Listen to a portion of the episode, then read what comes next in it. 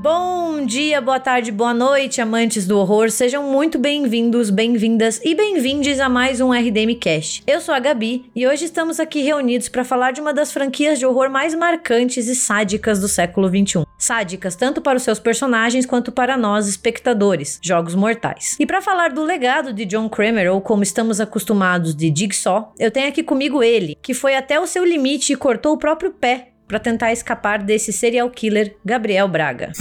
Tô, só que o, o problema é que eu cortei o pé errado, né? Eu tive que cortar o outro também. Foi, foi meio complicado. Errei nas contas. Historiador, né? Não sabe fazer conta. e ele, que foi jogado em um poço de agulhas e ficou traumatizado até hoje, Tiago Natário. Porra, quem não ficaria, né? Olha que força de vontade de querer sobreviver pra pegar a chave no meio daquele monte de agulha, né? Olá. Então, gente, fiquem com os nossos recadinhos que a gente já volta para falar sobre as armadilhas e os filmes do nosso querido Digsaw e seus vários e vários ajudantes.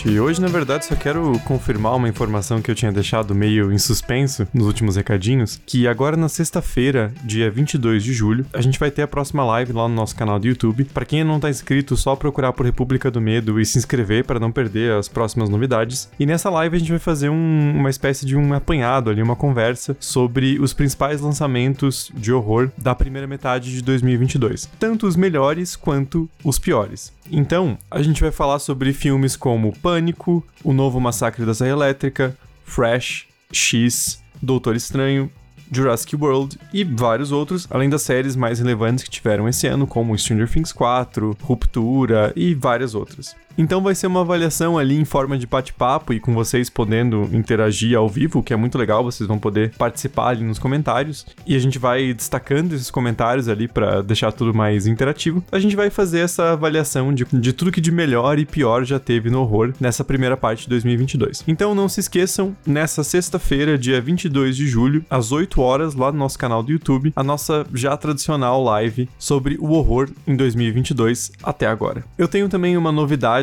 para anunciar para vocês sobre o Apoia-se, mas como o episódio já tá bem grande, eu já me estendi aqui nos recadinhos, eu vou manter um certo suspense e eu revelo a novidade no episódio da semana que vem, então não percam. Agora deixo vocês com esse episódio maravilhoso sobre a franquia Jogos Mortais.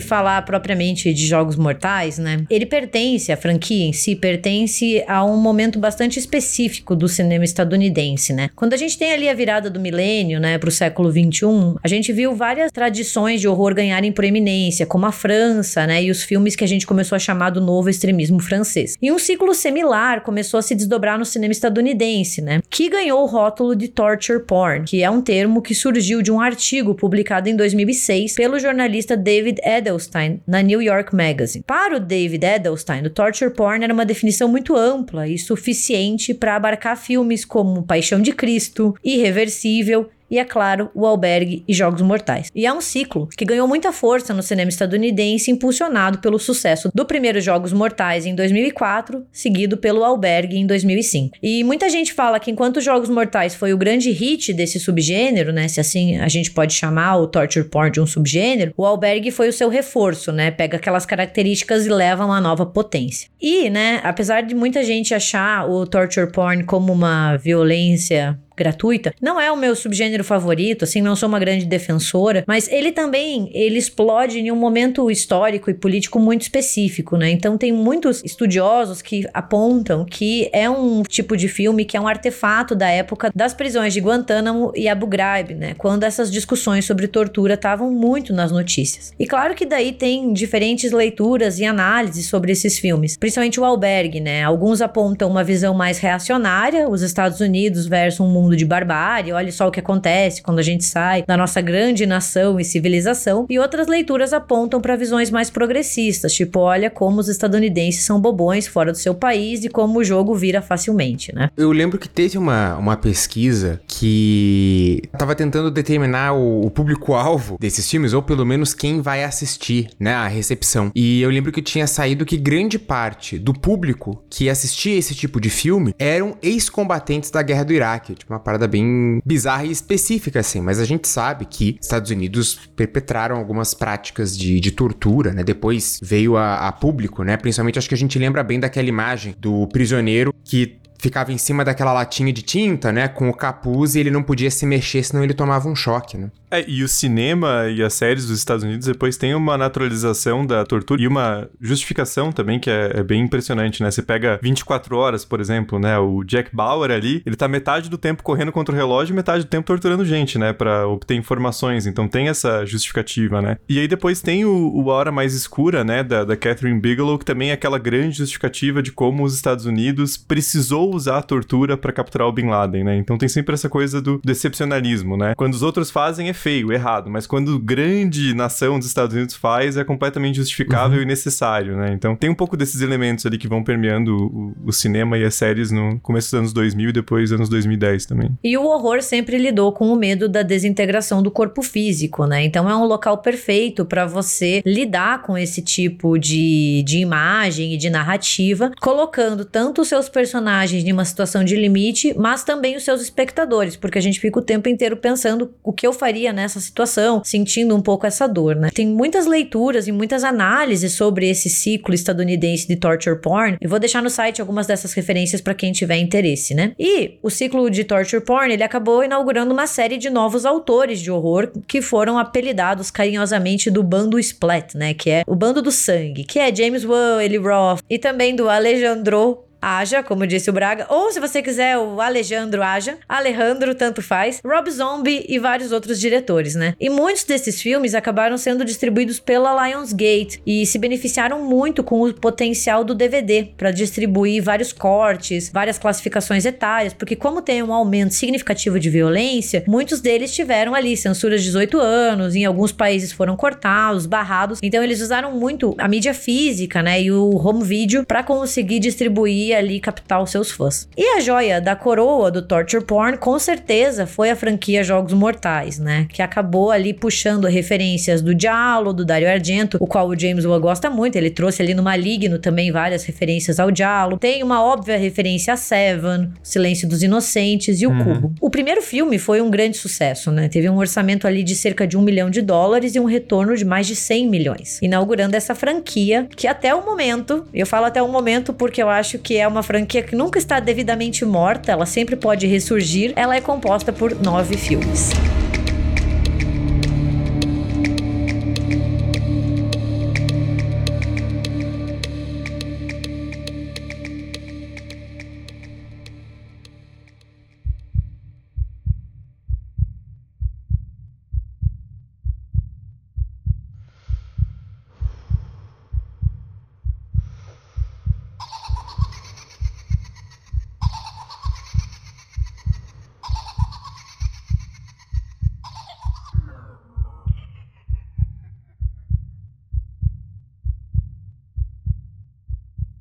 O primeiro Jogos Mortais foi dirigido pelo James Wan no seu primeiro longa-metragem e roteirizado pelo Leigh Whannell, né, lançado lá em 2004. E vale ressaltar que a dupla ela é bem amiga, né? Os dois, o Leigh Whannell e o James Wan, eles são bem próximos e eles trabalharam juntos em vários outros filmes, como Gritos Mortais de 2007, Sobrenatural de 2010 e Sobrenatural 2 de 2013. E o Whannell, ele atua no primeiro filme como Adam, que fica ali preso com o Dr. Lawrence Gordon, e ele depois também roteirizou os dois próximos filmes, ou seja, o cara é engajado, ele é ator, ele é diretor, ele é roteirista. E se você acha que ele só faz coisa ruim se você não gosta de Jogos Mortais, ele também dirigiu e roteirizou O Homem Invisível de 2020. Então ele é um cara Caralho! bastante versátil. Nossa, essa me pegou muito. Nossa, muito surpresa, eu não sabia disso. Impressionante. Você vê que ele põe a mão na massa mesmo. E ele é o diretor de Upgrade também de 2018, que é um filme muito bom. Então, pô, o cara realmente dedicado ali. né?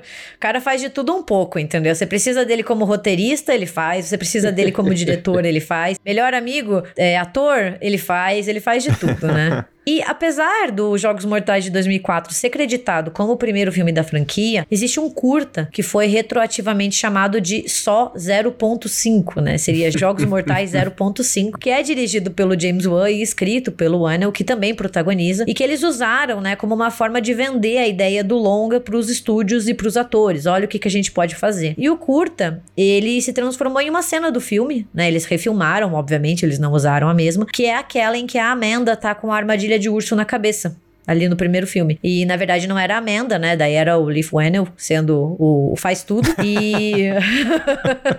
e foi distribuído como extra de uma edição de DVD. Então, em algumas edições e alguns cortes de Jogos Mortais, você tem esse extra, que é o, o só 0.5. E é interessante porque essa, essa armadilha da, da armadilha de urso, ao contrário, virou muito uma marca da franquia, né? Ela aparece ao longo de, de todos os filmes. E eu não sabia disso, que ela tinha sido. Tava ali na, na origem já, né? Então, muito interessante isso. E pra você que assistiu Jogos Mortais há muito tempo, ou você que não lembra mais qual é o 1, o 2, o 3 ou o 4, não se desanime, a gente também não sabe, a gente às vezes tem que fazer aquela colinha na internet pra saber sobre qual você está falando. Vai aí um breve resumo do primeiro Jogos Mortais. Ele é contado de uma forma não linear, né? Então ele vai centrar a história ali em um assassino em série que tá aterrorizando a polícia, né? Que não tá conseguindo conter é, essa nova ameaça, que é o Jigsaw Killer, né? O assassino do quebra-cabeça. E ele não apenas mata as pessoas, mas ele as coloca em um jogo em que elas precisam lutar pela sobrevivência e valorizar a sua vida. Ele age assim como um justiceiro deturpado, né? E isso vai sendo aprimorado nos próximos filmes. E daí a gente descobre que todos ali que estão envolvidos, né, nesse jogo acabaram fazendo algo moralmente errado ou fora da lei, algo que possa ser considerado de baixo escalão, né? Estão sendo culpados por isso. Então ele tem essa coisa de ser um vigilante, um justiceiro muito bizarro. E o filme acaba centrando nas suas últimas duas vítimas, né? As suas vítimas mais recentes, que é um fotógrafo, o Adam Stanheight, que é o Leaf Whannell, e o médico oncologista Lawrence Gordon. E os dois acordam acorrentados em um banheiro abandonado e bastante sujo, diga-se de passagem, tipo, bem nojento. e eles precisam correr contra o tempo, né? O Dr. Lawrence, ele acaba descobrindo, né, que a família dele tá em perigo e daí eles têm que jogar esse jogo aonde um deles tem que morrer. É, E pra complementar tudo, tem um cadáver no meio do banheiro.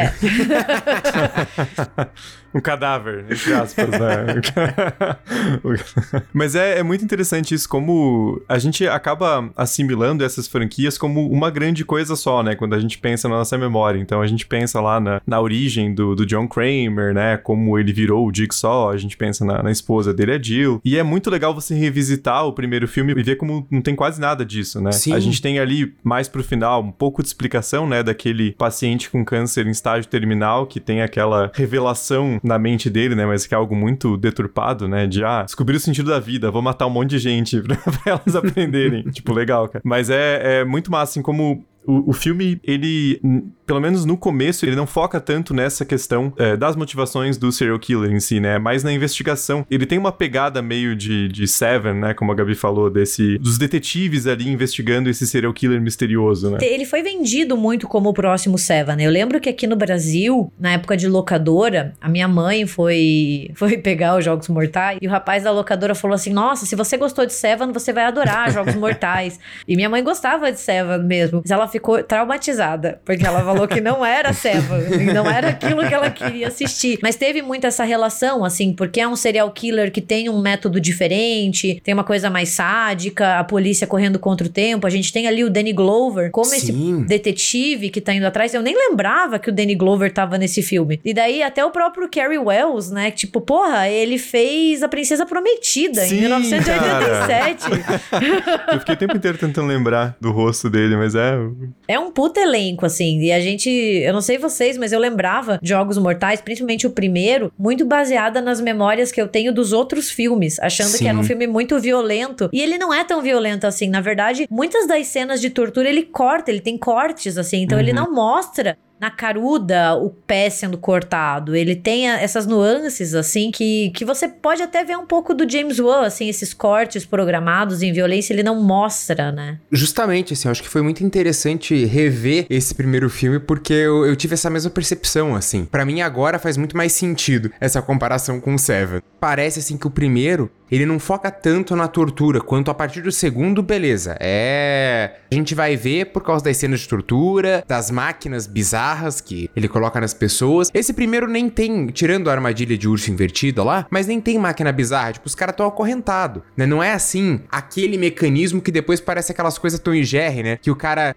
é, pega o dominó, derruba não sei o que, é todo um negócio gigantesco assim pra matar alguém. Tem umas máquinas que você fica, porra, podia ser muito mais simples, né? Mas sim, parece que ele é muito mais focado na própria investigação policial e nesse drama bastante terrorífico, assim, dos dois que estão ali, né, à, à beira da morte, possivelmente. Uhum. E é interessante porque a, a própria armadilha de urso invertida ali, que é super famosa ao longo da, da série, ela só é vista em funcionamento pleno com uma vítima fatal no sétimo filme, né? Pois é, pois ela é. vai aparecendo e no primeiro a, a Amanda Young escapa, né? Então, mesmo a armadilha super famosa que a gente pensa, associa ao primeiro filme, ela não é vista, né, executando alguém. Isso é muito interessante, porque o filme é justamente essa, ele é meio duplo nesse sentido, né? Uma dupla narrativa, a investigação de um lado e aí o próprio personagem do Danny Glover, né, é, ficando maluco mesmo com aquela investigação. E por outro lado, as vítimas mais recentes do Jigsaw tentando se livrar, né, do, do seu captor. Então é, é uma, uma estrutura narrativa bem interessante, né? É, é um filme muito melhor do que eu lembrava, assim, de verdade. Eu nunca fui muito apegada à franquia Jogos Mortais. Eu sempre fui de assistir quando já tava passando em algum canal, na TV aberta ou algo assim, sabe? Que você pegava à noite. E eu acho que eu assisti todos eles fora de ordem, inclusive. Uhum. Nunca assisti eles seguidos. E o primeiro, ele tem um. Ele tem um charme. É claro que ele tá muito atrelado ao que a franquia se tornou, né? A gente já assiste hoje pensando nas bombas que iriam vir depois e aquela coisa de não saber parar. Mas ele é um filme que. Ele é um ótimo filme de horror. Tem toda aquela questão da investigação. A gente tem esses momentos desconfortáveis. Porra, o cara serra o próprio pé, sabe? Tipo, é bizarro. E tem mortes muito impactantes, né? Ali do arame farpado. Tem coisas assim muito boas. O próprio cenário do banheiro ali é muito, muito bem pensado, né? Porque ele é super simples, é um, é um banheiro sujo, só que ele acabou virando super icônico, né? É uma coisa muito marcante do primeiro filme da franquia como um todo. E ele acaba evocando também essas câmaras de tortura, né? Esses cenários ali, que a gente falou no começo, de, de Guantánamo, e dessas prisões secretas ali que Sim, pessoas estão sendo torturadas, né? Então, justamente por ele ser simples, ele parece mais verossímil, né? Algo mais factível. Porque depois, como o Braga falou, vai ficando tudo tão elaborado que você pensa assim, cara, a pessoa passou sete horas desacordada, né? Pra pessoa conseguir. Por isso que o, o Jigsaw, ele tem 50 aprendizes, né? Porque ele precisa de uma, de uma força-tarefa ali pra pendurar as pessoas naquelas armadilhas, né? O banheiro é tão icônico que ele acaba voltando, né, em, em outros filmes, né? Pelo menos no 2, no... Na verdade, tudo volta, Braga. É, tu- tudo... Eles dão um jeito de enfiar tudo de novo. E a gente já fala sobre isso. Eu concordo muito com a Gabi. É, é um filme muito melhor do que eu lembrava também. Porque eu, eu lembro que eu falava, ah, pô, Jogos Mortais, a partir do 3 que fica massa, não sei o quê. Porque daí, porra, é uma franquia. Agora revendo, eu acho que a partir do 3, talvez perde muito da graça quando você já sabe o plot twist. Eu acho que o 1 e o 2, mesmo a gente sabendo o plot twist, ainda mantém uma estrutura legal, assim, que você fica, cara, bom. A partir do 3, eu acho que quando você já sabe o que vai acontecer, o filme já perde um pouco da graça. E daí você começa a reparar nos furos de roteiro, né? Nos, nos problemas dos filmes. É que assim, né? Parece que nesse primeiro, por mais que você tenha que fazer uma, uma suspensa da descrença em alguns momentos, tem coisas que são, são muito plausíveis de ser um ser humano ali agindo como um serial Sim. killer. E depois acaba ficando uma coisa muito megalomaníaca e muito invencível, sabe? Ninguém consegue parar. E porra, eles são só seres humanos, né? Eles não têm nenhum poder sobrenatural, nenhuma habilidade oculta. E ali nesse primeiro, por ter muito essa questão dos detetives e dessa busca policial,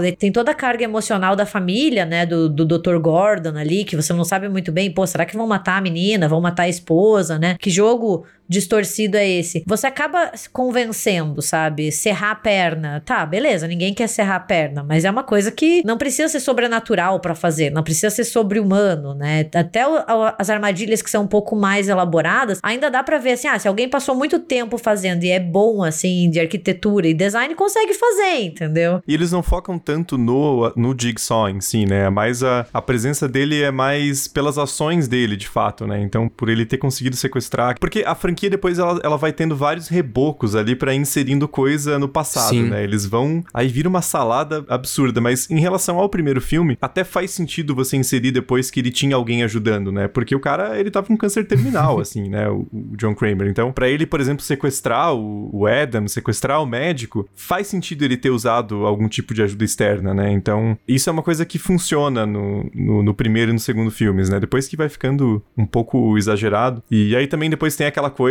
que é inserida na, dentro da franquia também dos, dos ajudantes dele, que não construírem jogos que são possíveis de serem vencidos, né? Porque toda a, a lógica do, do John Kramer, e assim, longe, muito longe, qualquer tipo de justificativa pro que ele faz. Mas ele tem uma, uma coerência interna na mente dele, né? Que eu vou fazer um- uma armadilha que as pessoas têm que provar uma, uma força de vontade incrível pra conseguir fugir delas e elas têm essa condição se elas conseguirem superar e vencer meu jogo. Então ele tem uma, entre inúmeras aspas, ética ali pra ele, né? Aquilo faz sentido, não é um, um jogo já trapaceado desde o começo, né? Mas quando a gente fala dessa lore de serial killers, ele é o único que tem isso, né? Que eu acho interessante. E, e tem esse diferencial. Eu gosto do personagem do John Kramer. E tô falando aqui específico dele, né? Por mais que ele seja o vilão da franquia, ele não aparece muito. Porque ele morre logo em seguida, daí a Sim. gente tem mais, assim, memórias e pessoas agindo em nome dele, ou a vontade que ele queria que, sei lá, entregassem algo pra ex-esposa, pra ela continuar o jogo. Ele tem pouco tempo de tela, assim, vivo, né? Enquanto um personagem dentro do universo Jogos Mortais. Mas ele é muito fudido, assim, do mal, né? Com certeza, porque ele pega pessoas e ele faz elas cortarem o pé e fazerem várias coisas. Mas ele também é uma pessoa muito atormentada. E é algo que a gente, às vezes, não tem muito nessa construção de serial killers, né? A gente, em muitos filmes, se joga só, ah, ele gosta de matar, entendeu? Ele é sádico, ele curte torturar as pessoas. Não, mas por quê?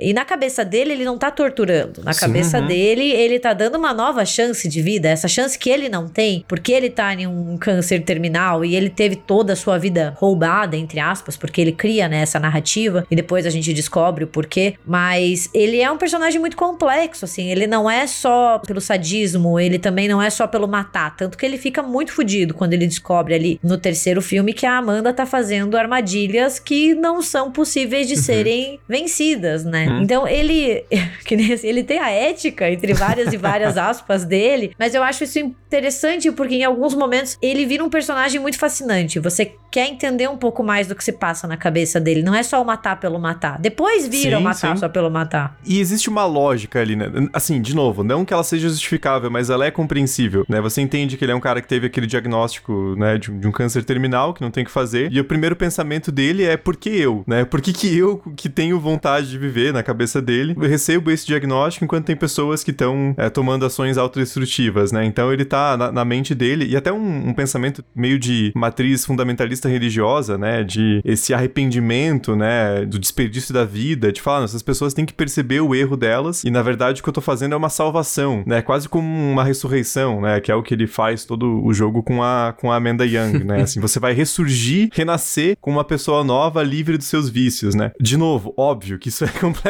deturpado.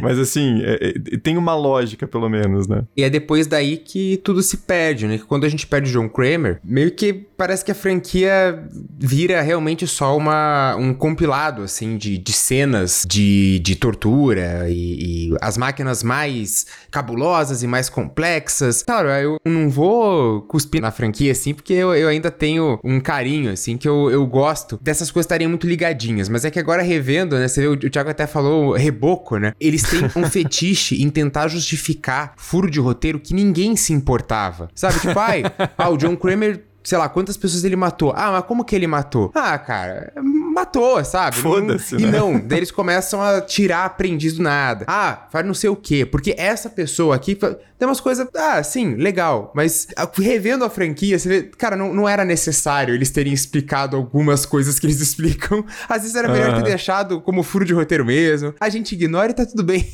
E nesse primeiro filme, se a gente pode falar sobre o encerramento, a gente tem esse início de uma tendência na franquia Jogos Mortais, que é a necessidade do plot twist. Uhum. Você precisa surpreender o seu espectador para ele falar: puta merda, eu não estava esperando isso acontecer. E neste primeiro filme, o plot twist é que aquele cadáver que o Braga falou que estava lá deitado no banheiro, presumidamente morto, não estava morto. E era o próprio Jigsaw que estava ali vendo o jogo se desenrolar. E termina, né, com ele levantando, mostrando ali pro Adam que ficou para trás que ele estava vivo. O Dr. Gordon já tinha cortado a perna e estava se arrastando em busca de uma saída, mas daí o John Kramer levanta o Jigsaw, mostra que não estava morto e fecha a porta, deixando ali o Adam para morrer e o filme se encerra desta forma bastante emblemática, né? Uhum. Sim.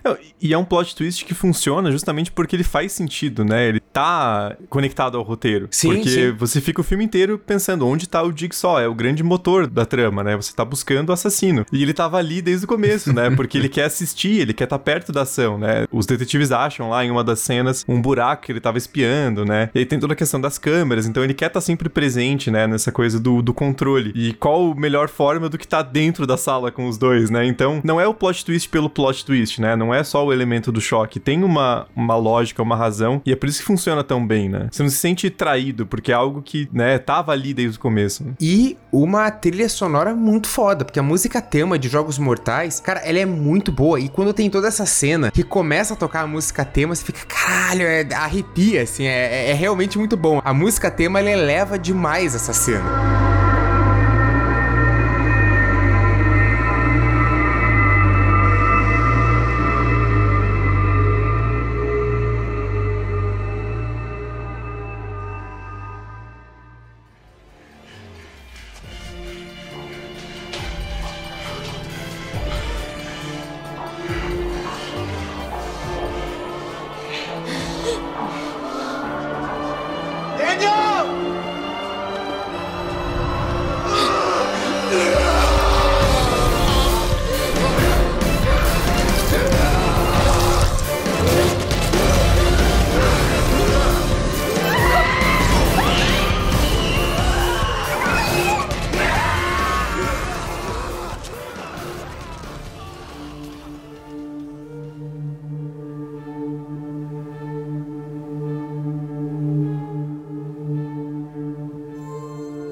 E o primeiro filme fez tanto sucesso que logo uma sequência já foi autorizada e olha, pode mandar bala. Só que o James Wan e o Lee Fuennell estavam envolvidos em um outro projeto, então eles não se envolveram da mesma forma. Então quem dirigiu e roteirizou junto com o Liv Wennell os Jogos Mortais 2 foi o Daryl Lynn Boseman. E os Jogos Mortais 2, né, como a gente conhece, ele chegou em 2005 no cinema. Então é uma sequência daquelas muito rápidas, né? Que você vê que o estúdio viu que dá para fazer dinheiro e não quer perder o timing. E daí aqui a gente tem, né, uma tendência que os outros filmes também vão mostrar, que é ter duas divisões no filme, né? Uma é a armadilha, que vão ser esses personagens que são trocados, que vão ali passar pelos vários testes, ou um personagem, e a outra trama que tá sempre ligada ao Jigsaw, ao John Kramer, que daí tem muito envolvimento da polícia, né? E depois essas duas histórias elas acabam se encontrando em algum momento do filme. E nesses Jogos Mortais, né, nesse segundo filme, a gente tem ali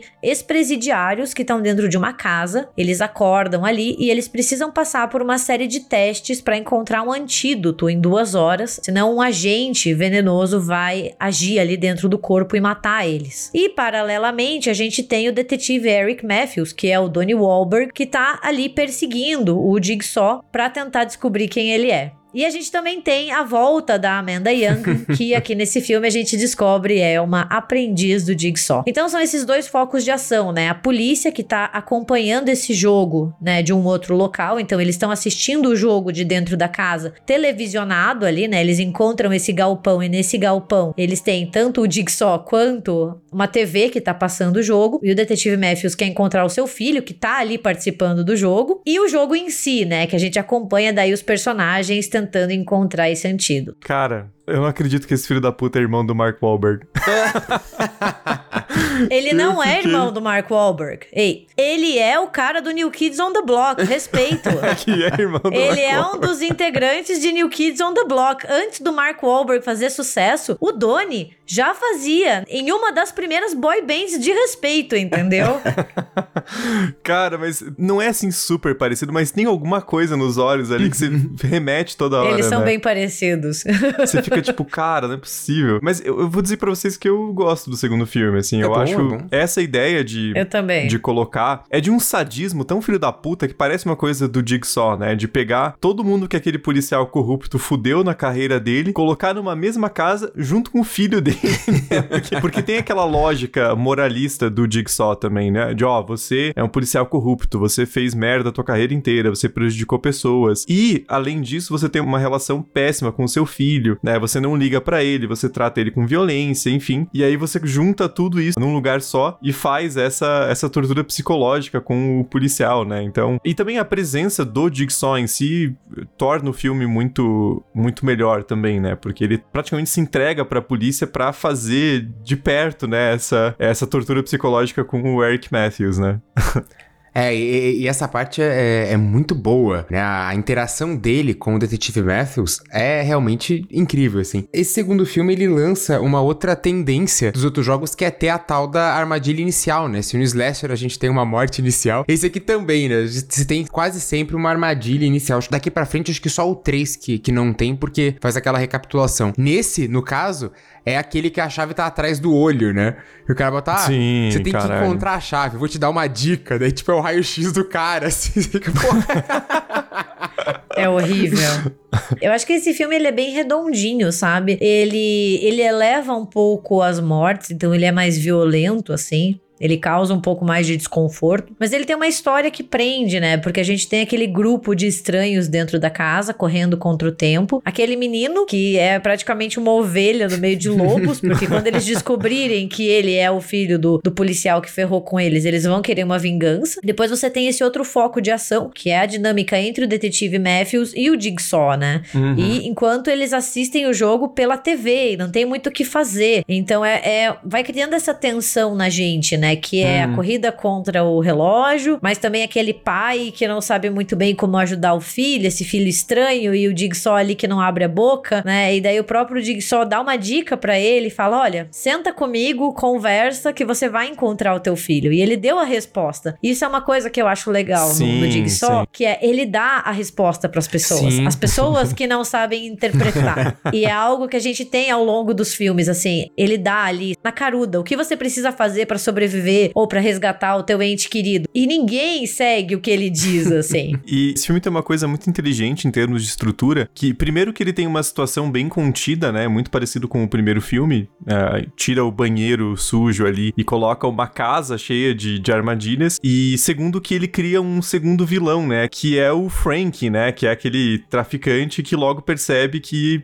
a única forma na cabeça dele de sair daquela situação é matar todo mundo, né? E daí tem todo aquela, aquele plot dos números, né, na, na nuca das pessoas, que aí ele sai, né, simplesmente chacinando todo mundo para pegar a combinação do cofre, né? Então tem essa coisa muito inteligente, porque o Jigsaw, ele é mais o a mente por trás de tudo, né? Então ele arquitetou tudo antes, mas ele não tá ali na hora da ação, porque ele tá fazendo todo aquele joguinho mental com o Eric Matthews, né? Então você precisa ter um segundo vilão ali para manter o, o, plot funcionando. É, eu acho que o, o, segundo filme passa muito rápido, né? É um filme muito ágil, é. assim. Ele consegue trazer situações interessantes para além do, do plot principal. Foi o primeiro da série que eu assisti. Eu lembro, foi numa festa do pijama com umas amigas minhas. E se isso foi em 2005, 2006, eu devia ter o quê? Uns 14 anos naquela época, assim, uau, vou assistir filmes de horror na festa do pijama. E eu gostei muito. E até hoje tem a minha cena favorita, assim, que é a cena das agulhas, porque a aquele momento em que eles pegam a Amanda e jogam ela naquela banheira, aquele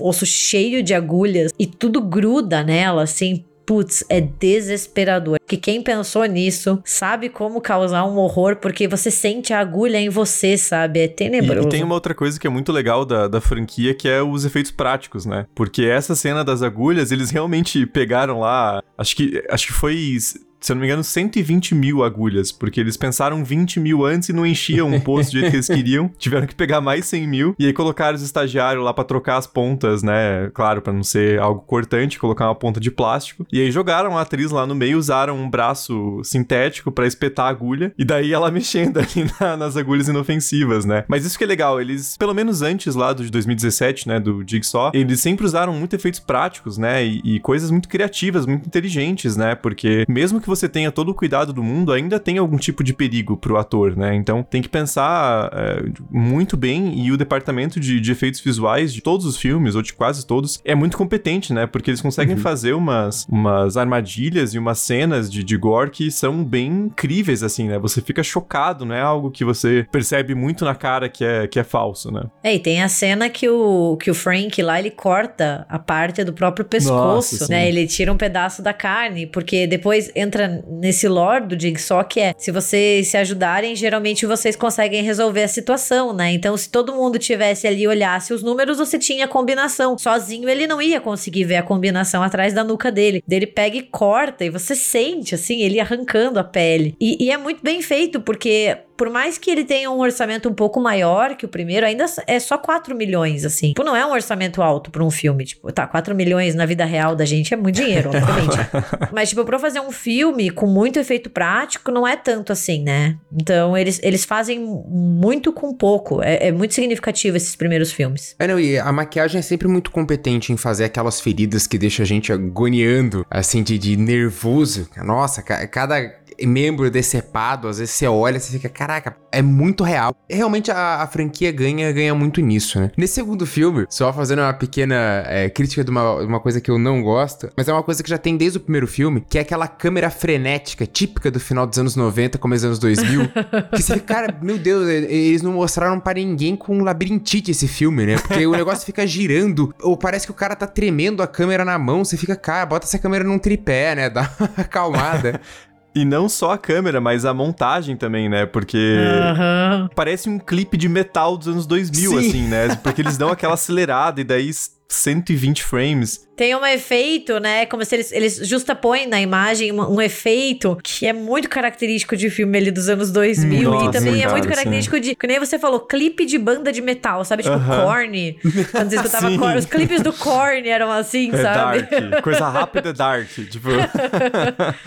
é meio irrita um pouco. E o primeiro já tem, né? Isso que é o interessante assim, porque por mais que seja um filme do James Wan, ele não tem tanto ainda a assinatura da direção do James Wan, que vai ter Invocação do Mal depois, por exemplo, né? Ele é um filme meio inicial, assim, então tem muitas essas marcas aí que o Braga falou, né? Aquela coisa meio trilogia Born, assim, né? O cara põe a Isso, câmera cara. na mão e sai correndo, tremendo atrás do ator, né? Tipo... Fora quando a câmera muda e faz uma transição, tipo, tá no mesmo ambiente, mas muda a temporalidade, né? De, tipo, é um flashback, tá num canto da sala, a câmera gira pro outro canto, tá acontecendo uma coisa em outra temporalidade. Ou a câmera gira e você já tá em outro lugar, você fica, caralho, é uma parada muito rápida, assim. É, isso eu gosto até, acho criativo, mas a, a montagem frenética é meio foda.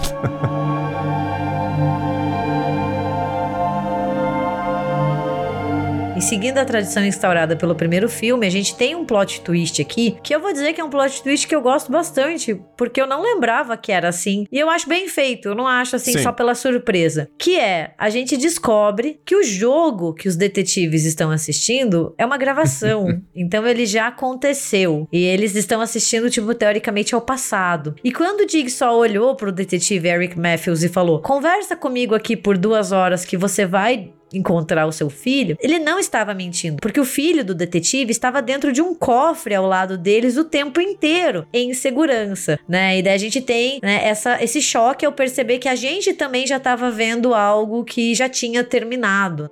Eu gosto bastante desse final. Eu acho que eles conseguem que a gente fique tipo, uau, não tava esperando Aham. por isso. E, e tem uma coisa meio trocadilho, assim, que eu acho genial, que o, o Jigsaw, ele tem alma de tiozão, né? Porque ele faz umas, umas piadas, assim, umas, umas coisas que, né, são uns trocadilhos engraçados. E nessa conversa inicial com o Eric Matthews, ele fala, assim... É, eu vou falar em inglês, daí eu traduzo rapidinho pra, pra não perder o duplo sentido. Ele fala: If you do that long enough, you will find your son in a safe and secure state. E aí tem o duplo sentido do safe, de seguro e de cofre. e aí abre. e o filho dele tá dentro de um. Ele tá num, num estado seguro, né? Ou seja, ele tá dentro do cofre. Eu acho muito genial. Porque é aquela coisa, o Dick só tá falando pra ele desde o começo, né? E ele continua ignorando. e aí abre lá, tá dentro lá do, da delegacia policial o filho dele no, no cofre com, a, com o respirador, né? Acho sensacional, poético. É, e daí, quando esse cofre abre, ele já não tava mais lá, né? Porque eles encontram a localização da casa, ele vai lá, entra sozinho, afinal, né? Ele é um Wahlberg, ele tem que ter o seu momento de ação. E lá ele é surpreendido pela Amanda. E daí que a gente tem essa descoberta também, que ela estava jogando, né? Ela estava participando do jogo, mas era como uma infiltrada. Afinal, ela teve ali a sua grande revelação com o John Kramer e virou a sua aprendiz. E o que ela faz? Ela fecha o Matthews de novo, que nem no primeiro filme, e meio que deixa ele pra morrer e dar um fim de jogo, né? É, são, são dois plot twists, assim, seguidos, mas eu acho que eles funcionam demais, concordo. Esse plot twist não perde a graça, sabe? Diferente, assim, dos próximos filmes, mas esse não perde a graça. O plot twist é, é muito bem feito ainda, ele convence, co- como o Thiago falou do primeiro filme, né? Tá dentro da história, tá dentro do roteiro, eles não tiram nada da cartola, assim, tipo, pá, magicamente, ah, olha isso aqui. Não, são elementos porque o John Kramer já tinha falado, né? Se você pega essas dicas anteriores, Aham. daí faz muito sentido o plot twist, sabe? Você fala, tá, beleza, eu acredito nesse plot twist por causa disso, disso e disso. E pelo menos a Amanda já tinha aparecido no primeiro filme como uma sobrevivente do, do jogo dele, né? Então tem alguma lógica ali, né? Não é que nem o lá no, no quarto, adiantando um pouco, mas no quarto filme, que daí aparece o Hoffman. Tipo, cara, que caralho esse maluco tá fazendo aí, sabe? Como assim? Tava no negócio desde sempre e nu- nunca tinha aparecido antes. Fica muito mais tirado do, do cu, né? Ali no 2 ainda tem alguma, alguma lógica, assim, né?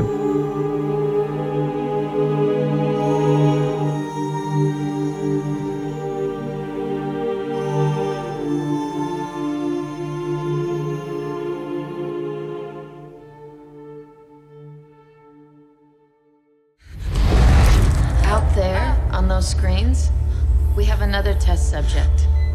You have to keep John alive until he makes it through. If he completes all of his tests and John is still breathing, then I will remove your collar and you're free to go.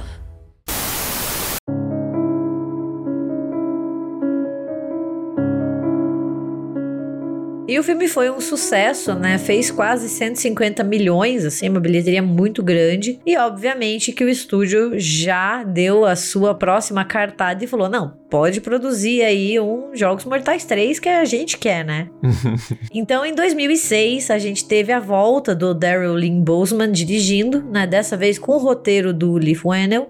E um orçamento um pouquinho maior, porque daí a gente passou de 4 milhões para 10 milhões, assim, tipo, mais do que o dobro. E a gente daí tem um filme muito estranho, que eu não acho ruim, mas também olhando em retrospectiva não é assim o melhor filme da franquia. A gente vai seguir o Jeff Denlon, que é um homem cujo filho morreu em um acidente causado por um motorista alcoolizado, que vai passar por uma série de testes para superar essa raiva e valorizar sua vida, sua família, né? Ele tem ali uma filha e ele meio que entrou em um estado depressivo por causa da perda do filho. Eu já acho, assim, para ser bem sincera, a escolha ali do, do Jeff meio merda, porque ele não fez nada de errado, entendeu? ele é a vítima, e daí ele é vítima de novo. Tipo, porra, o cara perdeu o filho, sabe? Ele não é que nem as outras vítimas do Jigsaw que, tipo, fizeram algo errado, que são pau no cu, assim, tipo, ali, que você sabe que as pessoas, tipo, mataram, roubaram, sei lá, atropelaram e não prestaram socorro, sabe? Tipo, ele é um cara com raiva, justificada, né? Então você fica pensando assim, pô, será que ele seria uma vítima para esse tipo de armadilha? E além de tudo, ele luta pela liberdade, né? Porque ele é o Robert De Bruce no Coração Valente, no, no Mel Gibson. Outro que eu fiquei olhando e falei, cara, conhece esse filho da puta de algum lugar. E, e, ele. No filme ele é traidor, né? É verdade, tinha esquecido disso. Mas o Robert De Bruce histórico era mais, era menos filho da puta. Então, pobre Jeff, né? Enquanto a gente tem essa narrativa da armadilha, né, com esse homem, dele tem que enfrentar várias pessoas que fizeram mal para ele e que fizeram com que ele não conseguisse justiça, até ele encontrar o motorista, né, que assassinou o filho. A gente tem ali um John Kramer bastante doente na sua caverna ali, né, na sua bate-caverna cheia de instrumentos, sendo assistido pela Amanda e ele pede para que ela traga a doutora Lynn para mantê-lo vivo, né? Uhum. Então a gente tem esses, essas duas narrativas simultâneas até uma hora que no final elas se encontram, né? E a, a Lynn fica com um colar em volta do pescoço que se ela não manter o, o John Kramer vivo, ela morre. Então ela tem que fazer uma cirurgia de alto risco na cabeça dele com uma furadeira. com a broca, né? Muito bom. Cara, que cena, que cena. Mas eu, eu, eu, acho que esse filme acaba. Talvez se o John Kramer tivesse sido preso no segundo filme, talvez tivesse um terceiro filme um pouco mais interessante por focar talvez numa parte mais policial. Eu acho que eu sinto falta disso, de ter aquele foco maior na, na investigação. Embora eu, eu, goste do drama da médica, que, porra, ela, ela tem que fazer o Dixon viver e o cara tá morrendo ali na frente dela, mas ela tem que deixar ele vivo, porque senão ela morre também. E concordo com a Gabi, né? Da, a, a escolha do, da vítima é bastante infeliz. Mas eu confesso que eu, eu, eu gosto do confronto dele. É pesado pra caramba, né? Que você fica, cara, imagine você confrontar com as pessoas que né, estiveram envolvidas de alguma forma, direto ou indiretamente, né? Na, na, na morte do filho. E o cara tem a oportunidade de deixar essas pessoas vivas ou mortas, né? Sendo que se deixar essas pessoas vivas, ele vai sofrer alguma dor, alguma coisa assim. Então eu acho um jogo muito pesado, assim, e, e interessante, né? No sentido meio mórbido. Esse filme eu acabei vendo em duas partes, porque eu comecei a ver e eu dormi. na metade, assim. tipo, eu vi na sexta, comecei, pá, pô, vou assistir inteiro. Aí eu dormi, porque tava com sono, o filme. O começo foi muito chato. Daí eu vi a, a segunda metade no sábado. Então, eu acho que o começo dele é muito lento. Porque você não tem investimento emocional nenhum, né? Você fica, cara, mas quem porra é esse Jeff? Quem que é essa médica? É, é muito confuso, eu acho que o filme demora muito para engrenar. E até a metade ele vai muito devagar. Depois, na segunda metade, quando começa os confrontos a serem costurados ali, e como o Braga falou, tem aquelas escolhas éticas ali, né, do, do Jeff, não em relação a ele mesmo, mas em relação a outras pessoas que estão envolvidas no caso do, do filho dele. E aí depois, no final, quando você descobre, também não é muito né, imprevisível, mas quando tem a revelação de que a médica médica ali, a esposa dele, tem aquela conexão e faz uhum. mais sentido. Então eu acabo gostando mais do filme no final, assim. Mas o comecinho dele é bem devagar, né? Eu acho que é um dos filmes mais enrolados da, da franquia. Uhum. Assim. Eu concordo. Eu acho interessante essa decisão dele, sabe? Tipo, porque, querendo ou não, ele não se põe em risco, né? Essa integridade física dele. Mas, porra, o cara já sofreu o suficiente, né? Sim. né? Coitado do Jeff, assim. Mas uma coisa que me irrita muito nesse filme, e eu sei que é para irritar, é a Amanda. Puta merda, Nossa, como é essa chato. personagem é, é chata. E dela começa meio que a ter uns ciúmes da doutora Lynn com o Jigsaw, entendeu? Tipo, mano, é muito bizarro e ela é muito chata. E eu entendo que a construção é para ela ser chata, porque daí um dos plot twists que a gente descobre era que o teste era para ela, né? Sim. O teste não era Sim. da doutora Lynn, quando ela fica com aquele colar que tem, tipo, umas bombas apontadas, né? Que explodia a cabeça dela. O teste era pra Amanda, porque o Jigsaw descobre que a Amanda está estava fazendo jogos impossíveis de serem vencidos, né? Ela inclusive faz um ali no começo do filme, né, com uma detetive, que é a Alison Carey, que tipo ela coloca a mão no ácido e mesmo assim ela não consegue se livrar e tem as suas costelas arrancadas, né? Nossa senhora. É uma cena bem forte, mas daí você fica pensando, caralhos, isso não é o Jigsaw, porque ela, ela fez o que era para ser feito e mesmo assim ela morreu. E daí uhum. no final do filme a gente descobre que o Jigsaw sabia que era a Amanda fazendo ali os seus, os seus jogos e ele queria fazer um teste para ver se ela era digna digna, né? E isso, tipo, ok, mas ela tá muito chata, meu Deus do céu, dá vontade de dar uns tapas nessa mulher.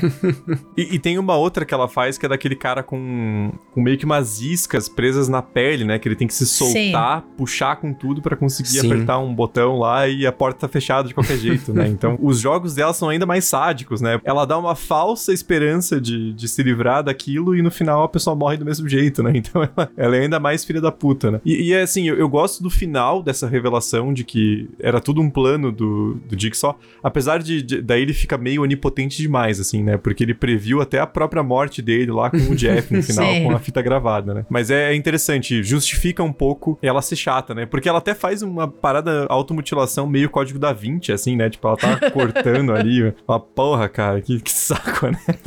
Mas ela é muito chata mesmo, é insuportável. É, e o dilema moral que ele faz o Jeff passar é interessante, assim, tipo, você conseguiria perdoar a pessoa que talvez tenha feito a pior coisa da sua vida? Sim, Sim. tipo, é um dilema muito difícil, mas Ai, eu acho que ela acaba estragando um pouco do filme pra mim. Por mais que eu entenda, fica meio forçado e ela, ela fica ciumenta e essas coisas de ficar se cortando. Daí ela lê uma carta, né? Um bilhete que a gente só vai descobrir o que o bilhete significava em outro filme, Sim. entendeu? Ah, não, cara, isso é Então, assim, é, é muita coisa. E que nem o Thiago falou, o John Kramer, o Jigsaw, ele vira essa coisa onipotente, onipresente, que sabe tudo que vai acontecer. Eu não acho que seja um filme ruim. Eu acho Não, que, não, que as não. armadilhas são interessantes, ele tem um bom ritmo, mas ele. Você já vê que começa a patinar, assim, essa Sim. tentativa de impressionar muito no final e ter que ter uma grande revelação, você já vê que fica meio forçado. Não, e essa parada do 5 lá, de fazer o tal do Hoffman ter escrito a carta. Ah, cara, daí. Não, eu tenho comentários demais, sobre né, o Hoffman cara? que eu quero guardar. Quero guardar, porque eu tenho comentários sobre essa criatura. Mas é uma parada que meio que retroativamente dá uma estragadinha no plot do 3, né? Assim, tipo, porque mata total a motivação da Amanda, né? É, é que aquela coisa, a, a primeira vez que eu assisti, essa questão do 3, 4, 5 se passar simultaneamente, porra, cara, genial, não sei o que, legal, né? Eu nunca vi uma franquia fazer isso. Mas daí quando você revê, o negócio fica meio, porque parece que não vai pra frente. Né? Você tem três filmes que estão acontecendo ao mesmo tempo. E esse cara, o negócio não, não vai pra frente. E daí você sabe que, tipo, ah, beleza, o Jigsaw morreu há, há 20 minutos, assim, não- o negócio não, não avança, né? Mas, é, nesse 3 aí, eu acho que tem umas armadilhas interessantes. Claro, bem mais mirabolantes que nos outros filmes. Mas, pô, a da moça que tá congelando aos poucos é bastante bizarra, mas a do juiz, cara. A do juiz, que ele fica tomando gordura, né, ele ele vai ser afogado em gordura de porco. Não é, muito gordura, é sangue, né? Tipo, é, é tripas.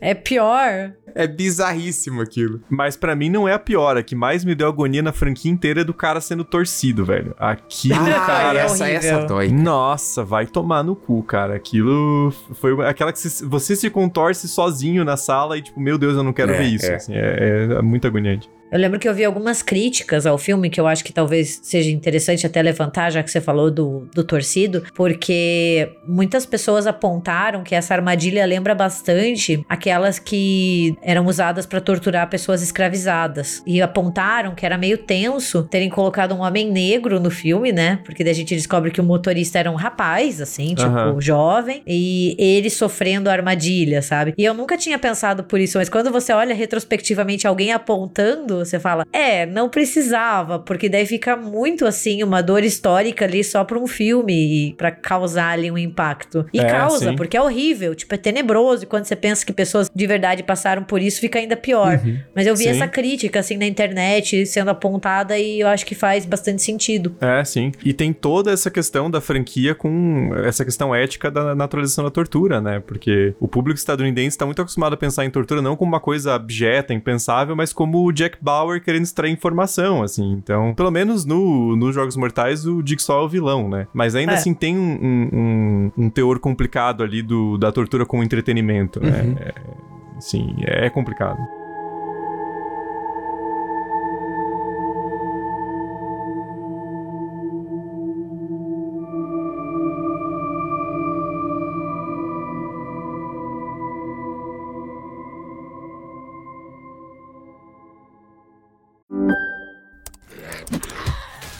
Wait, are you gaming?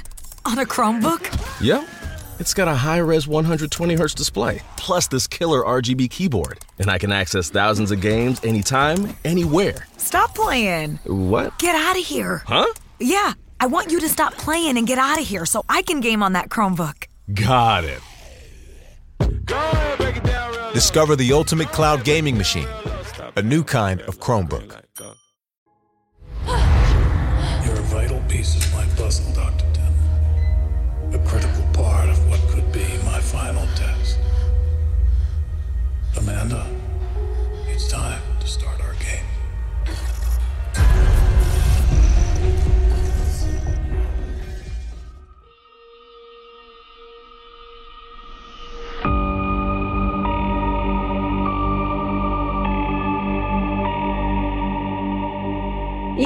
bem, o filme foi de novo um sucesso, fez ali os seus 165 milhões de dólares. Parecia que o céu era o limite pra franquia Jogos Mortais, né? Eu acho que se ele tivesse feito uma trilogia, quem sabe teria sido mais proveitoso, mas no mundo do cinema a gente sabe que dinheiro também fala bastante alto. Então, com o sucesso do terceiro filme, já deram ali o ok para ter mais uma sequência que veio como Jogos Mortais 4, que foi lançado em 2007, né? Ele é um filme que teve o mesmo orçamento que o filme anterior, então ali os seus 10 milhões, né? E ele também é dirigido pelo Darren Lee Boseman, mas daí com o roteiro do Patrick Melton e do Marcus Dunstan. Então, assim, o Liv Werner não tem mais nada a ver com a paçoca. James Wan já decolou faz muito tempo, né? Não quero mais saber disso. E a gente tem, assim, o quarto filme da franquia, que daí vai trazer o policial Daniel Rigg, né? Que também já apareceu nos outros, né? Ele ali coordena as operações táticas, né? O SWAT. E ele tem uma obsessão por salvar as vítimas do Jigsaw. O que eu acho bastante. Ok, ele é um policial, ele tem que salvar as pessoas, sabe? Mas ok. É o trabalho dele, né? É o trabalho dele, mas ok. E daí ele acaba se encontrando dentro de um dos testes, né? De uma das armadilhas do Jigsaw para tentar resgatar o seu amigo, o detetive Matthews, né? Que terminou preso lá no segundo filme, que é o Donnie Wahlberg.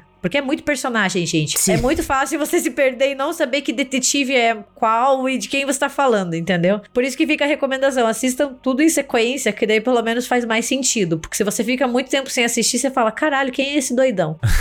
Mas daí o policial Daniel Riggs, ele tá ali, ele tá procurando o detetive Matthews e também o detetive Mark Hoffman, que sumiu, né? E cá entre nós, o Hoffman sempre teve cara de suspeito e ninguém reparou. O cara tem.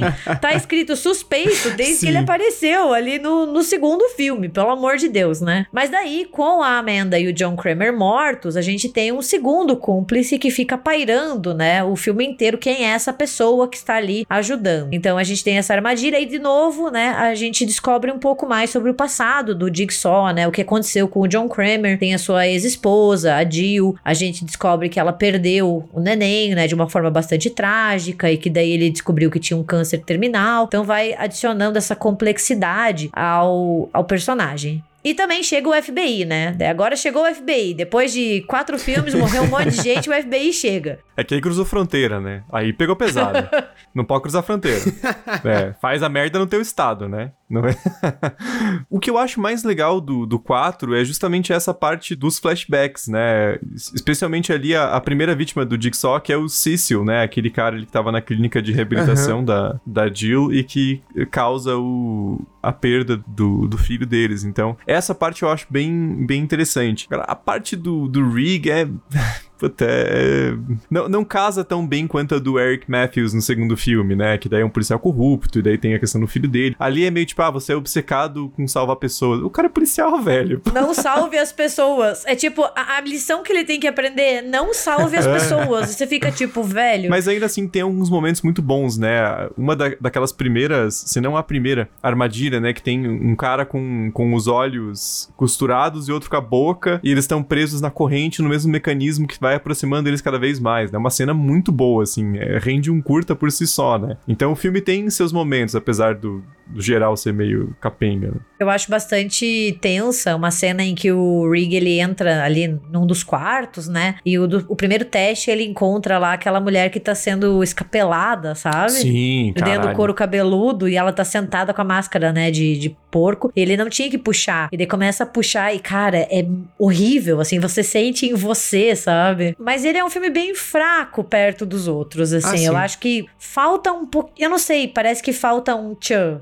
É, é meio tosco, mas começa a ficar meio chato, assim. Acho que a partir do quarto você vê que, que escalona muito as mortes, Aham. escalona bastante as armadilhas, mas o roteiro começa a derrapar, porque eles querem enfiar todo mundo que já apareceu e transformar, assim, nesse universo compartilhado de jogos mortais, sabe?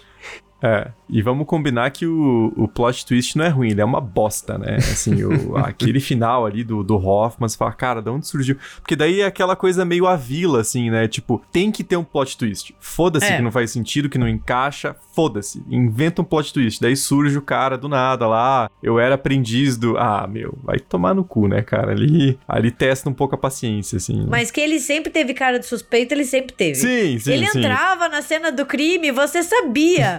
Porra, esse cara, e- ele tem alguma coisa. O jeito que ele se porta, o olhar. Pelo amor de Deus, tá ali, sabe? Só que fica meio tosco, porque ele não tava em perigo, sabe? Daí o cara entra, beleza, esmaga a cabeça do Donnie Wahlberg. É uma cena que você fica, caralho, né? Você não tá prestando muito. Só que daí a mensagem é, tipo, na sua ânsia de salvar o seu amigo, você matou ele. Daí você fica, tipo, tá, então ninguém Caralho. pode salvar ninguém, assim, sem falar, Oi, ô campeão, é o seguinte, aprendi com o Jigsaw que eu não posso salvar ninguém, se vira aí, sabe? Ele atende É. a chamada de resgate da- do, do 911 e desliga na cara da pessoa. Assim, "Ah, pau no seu cu, se vira. É que vira aquele problema, né? Você para de, de investir na parte da, da investigação, coisa assim, e agora é vamos tentar armadilha, vamos tentar encontrar explicações pra coisas que ninguém tava se perguntando muito, assim. Tipo, beleza, tem toda a parte da história do Jigsaw, é interessante, o- a- aquela armadilha do Cecil, que ele tem meio que empurrar as facas com a cara, né? Então. Aham, Tem, sim, tem umas sim, pra é beleza. boa. Mas não sei se faz tanta diferença, assim. Não sei se é uma coisa que precisava ter sido explicada. Ah, o Hoffman é, já, já fica meio, meio forçado, assim. Ele já é muito tirado da cartola, né? Mesmo né, como a Gabi falou, ele, ele é um cara que é muito suspeito, né? Desde o início você vê aquele cara e você fala, meu, esse- essa pessoa não é normal, não, né? E a gente vai vendo que cada vez mais ele age bizarro, que você fica, cara, como é que ninguém prendeu ele? Só por ele estar agindo desse jeito, né? Mas é um filme fraco. Mas tem umas cenas boas, né? Aquela cena da, da mulher que tá com o marido abusador atrás dela. E é legal porque nela as. Não são bem facas, são lanças, né? Estão em pontos não vitais. E nele tá nos órgãos vitais, né? Da hora que ela Sim. puxa, ele morre. é, é, assim, tipo, é, é uma cena bem feita, né? Mas acho que perde muito daquela lógica do Jigsaw, né? Porque daí é, é aquele jogo imbatível, né? Ele não tem a, a moral da história que o Jigsaw constrói que faz sentido com o personagem, né? Você perde muito desse elemento, né? É, porque ele já, já foi pro Beleléu, entendeu? E daí eles ficam reciclando muito essa ideia da essência do Jigsaw, mas não é mais o Jigsaw. Então até o propósito se perde. Porque o legal dos Jogos Mortais, pra mim pelo menos, é essa justificativa muito distorcida que o John Kramer faz das suas ações. Só que quando ele morre, a gente sabe que os seus discípulos, eles só fazem isso pelo sadismo, entendeu? Então, Sim. tipo, acaba perdendo um pouco toda aquela discussão ética, moral, filosófica dos primeiros filmes e vai mais só pela, pelo torture porn mesmo, daí, né? Que, que é essa coisa do chocar e chocar cada vez mais o seu espectador.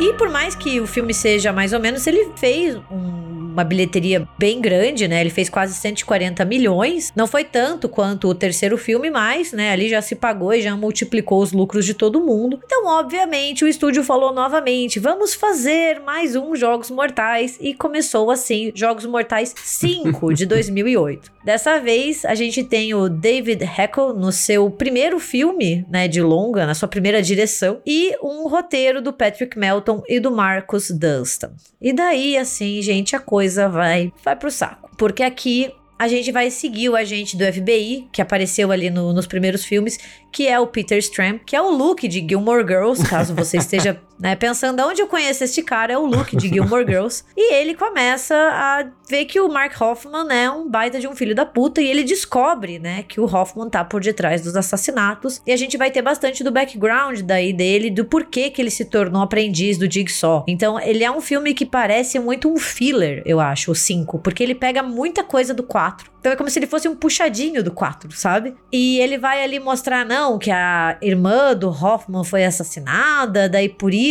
então a gente descobre que a primeira armadilha que a gente assiste no filme não é o Jigsaw, é um copycat que é o Hoffman há muitos anos atrás. Ele se fica, ah, sério, parece que eu já vi isso antes, sabe? E paralelamente a gente tem o enredo da armadilha, o qual eu vou confessar que eu gosto bastante dessa, Eu adoro essa. desse enredo. Que centra né, em cinco estranhos que acordam ali num lugar subterrâneo com cabos ao redor do pescoço e eles recebem instruções muito óbvias na fita de que eles devem fazer o oposto dos seus instintos para sobreviver. E é claro que eles ignoram e eles fazem os seus instintos, né? E daí lá no final a gente tem um plot twist que a gente descobre que todos poderiam ter sobrevivido se eles tivessem trabalhado em equipe, né? Sim. Então assim, que a chave de um abria a coleira de todos, que quando a bomba fosse explodir, tinha lugar para todo mundo dentro dos abrigos, que se todos estivessem ali era só dar um pouquinho de sangue de cada um, não precisava, né, quase morrer. Então assim, é, eu não gosto do filme, mas eu gosto dessa armadilha, assim. Esse é o meu jogo preferido, eu confesso, assim, é, é o que eu mais tinha lembranças, né? Eu, eu lembrava dele inteiro, assim, das armadilhas, de tudo que acontecia, do plot twist, eu, eu, eu lembrava mais dele. Claro, o resto do filme ali, mas eu acho que ainda tem cenas muito interessantes, assim, claro, aquela armadilha inicial com o pêndulo, você fica, meu, onde que o Hoffman arranjou um pêndulo desse tamanho, né? Não é uma parada que você compra, sei lá, em qualquer loja de construção, assim, Comprando eBay. É, aí. Pedir aqui na, na Shopee um pêndulo que possa cortar uma pessoa, né? Não é uma coisa assim que você consegue. Mas. A gente tem o, o Stram naquela armadilha aquário, que ele tem que abrir a própria traqueia ali com a caneta. Porra, é- é- essa armadilha é muito boa. É que é só um puxadinho do 4, né? Porque ele termina o 4 preso, a gente Sim. acha que ele morreu, e daí o quinto fala: Não, ele escapou fazendo uma traqueostomia, uau! E de novo, uma cena difícil de filmar, né? Porque é um close-up, então não dá pra colocar dublê. Então eles quase afogaram o Mr. Gilmore Girls mesmo, assim. Eles... e você vê ali na- nos bastidores que há um certo risco envolvido, né? Porque beleza, tá todo mundo ali, tem médico e tal, e o cara sabe o limite dele, então ele segura a respiração por 30 segundos e já esvazia a água. Mas, cara, vai que dá merda, né? É, ainda você tá colocando o ator meio em risco, né? Então.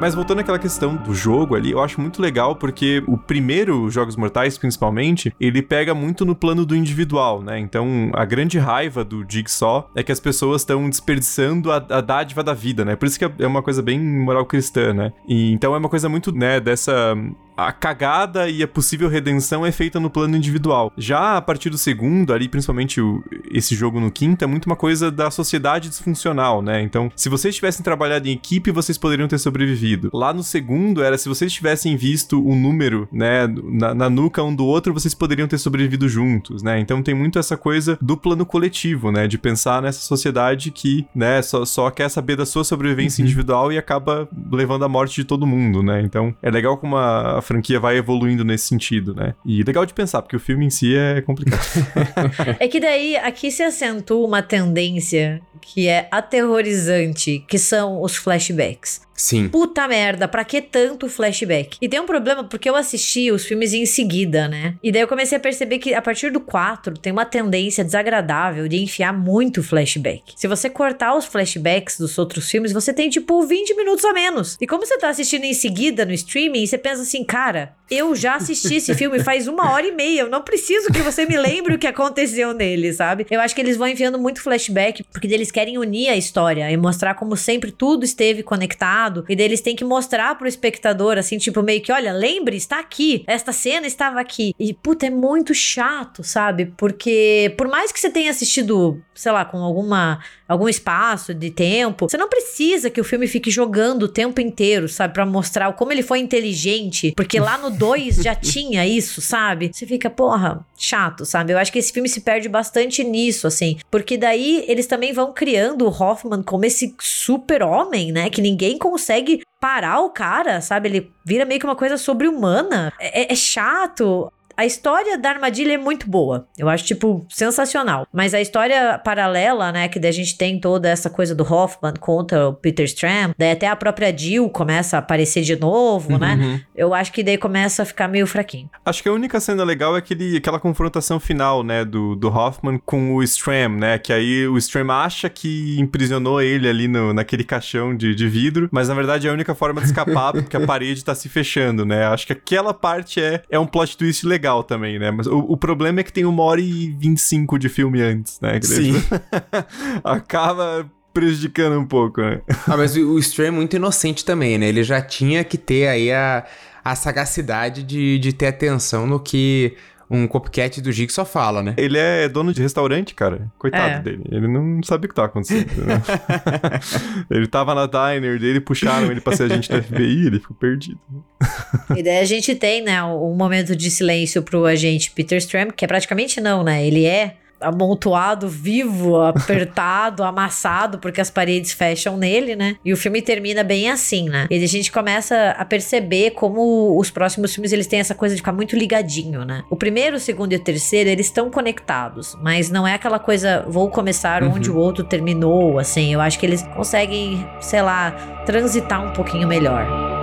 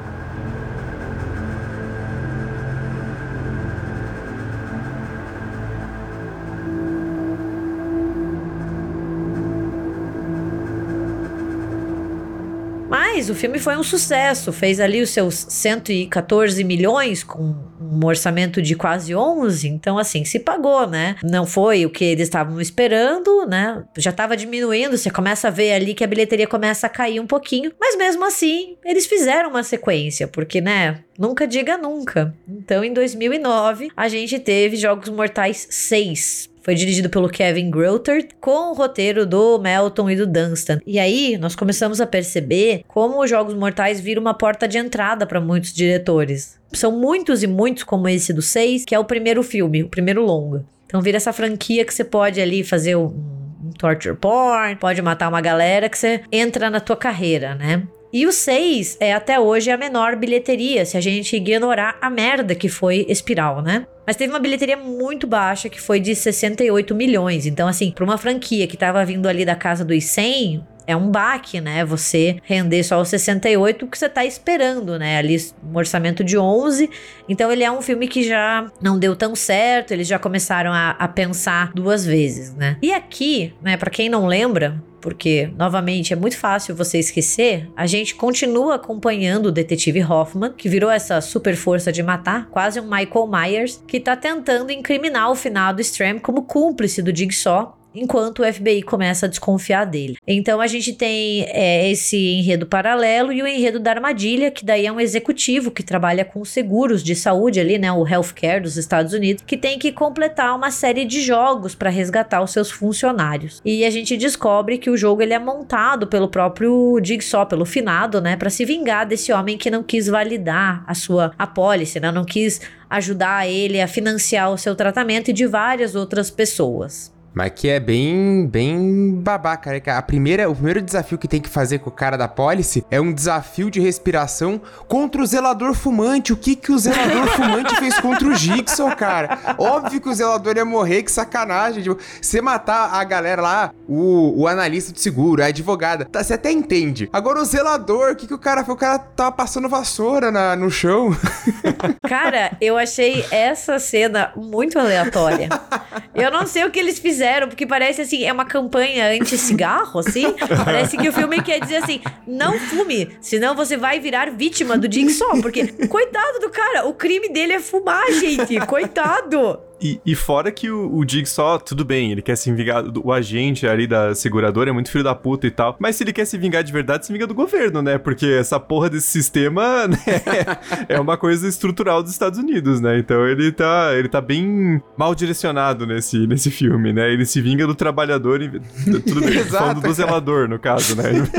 o cara só tem o um cigarrinho pra ser feliz, deixa ele, entendeu? É, isso, isso eu fiquei, uau, que nada a ver, porque daí a gente vê como a série começa a perder um pouco da essência, né? Não tem mais aquela coisa moral, a própria relação com o Jigsaw, que é esse cara que quer buscar justiça pelos erros que foram feitos a ele, né? Essa vida que foi roubada.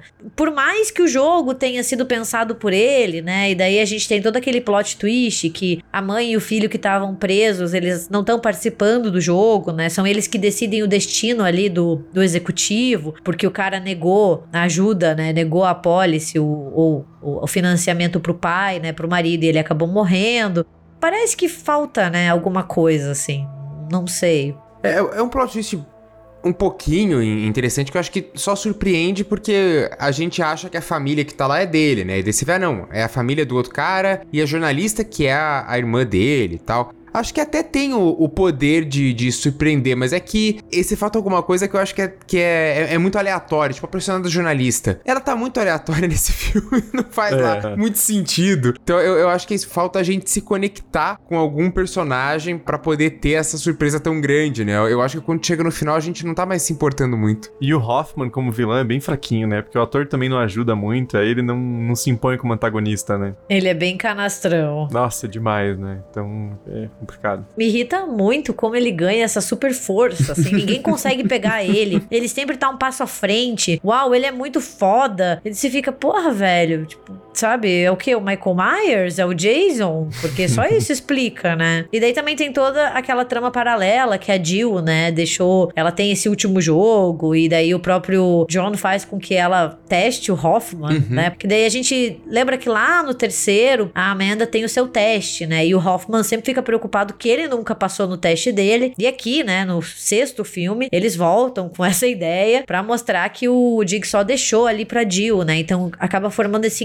esse confronto entre a Jill e o Hoffman, que quase morre, mas ainda consegue escapar da armadilha, né? Porra, é, é chato, até porque, olha, eu não sei, mas eu não acho que o John Kramer colocaria a ex-esposa dele para fazer um jogo, colocaria ela em, em perigo, entendeu? Porque, sei lá, o jeito que eles constroem ele é que ele é um homem muito amargurado e muito solitário, ele meio que se fecha do resto do mundo depois que todas essas tragédias acontecem. E ele meio que se fecha dela também, acho que para proteger ela, pelo menos eu tenho essa impressão, Sim. sabe? Sabe? E daí do nada ele fala assim: não, vem aqui, ó. Tem esse aqui, o meu aprendiz, que olha, eu acho que ele é meio filho da puta, meio sádico, então eu quero que você enfrente ele.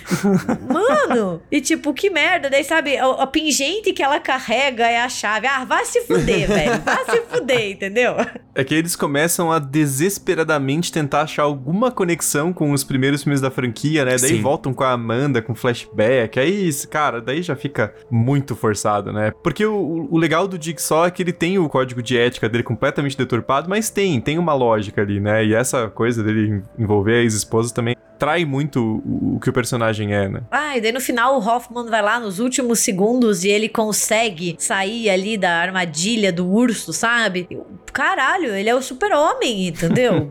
Só pode. Eu acho que eles se arrependeram de matar o John Kramer tão cedo. Com sim, certeza. Sim, com certeza. E foi meio que uma tentativa de, putz, a gente precisa resolver isso. No fundo, eu acho que ninguém esperava que a franquia tivesse esse sucesso e tantas outras sequências fossem produzidas. Então eles matam ele no terceiro, mas faz muita falta, porque ele é a essência da franquia. Então parece que eles se arrependem e tentam trazer ele por várias formas, seja flashback, seja por um jogo que ele bolou há muito tempo, pela Jill, pelo pelo testamento. Ah, ele tá testando. Porra, ele vira essa, esse espírito, né? Onipresente, onisciente. O cara morreu faz um tempão, mas ele ainda tá lá. E como os filmes foram saindo muito rápido, um atrás do outro, não tem essa noção de perspectiva, né? De pensar, ah, cara, pô, tem dois meses pra fazer o roteiro, faz aí, coloca o que precisar. Tanto que no 3 eles matam o, o John Kramer pra ter algum clímax decente, Sim. né? E aí perdem pro resto da franquia. E tem que ter o filme seguinte ano que vem, e daí vai inventando essas bostas né? É, e, e é sempre pra tentar tapar buraco de filme anterior, né? Lá no É, 3 a gente sim, fica, sim. porra, o que, que a Amanda tá fazendo? Chata pra caramba. Daí agora vem a explicação. Então, aquele bilhete que ela leu, você fica, cara. Pelo amor de Deus. Era o Hoffman o tempo inteiro. Era o Hoffman o tempo inteiro. Nossa. Viu? O Thiago tava tirando sarro, mas teve algumas pessoas que bateram palma pro filme porque ele contribui no debate sobre a reforma no sistema de saúde dos Estados Unidos.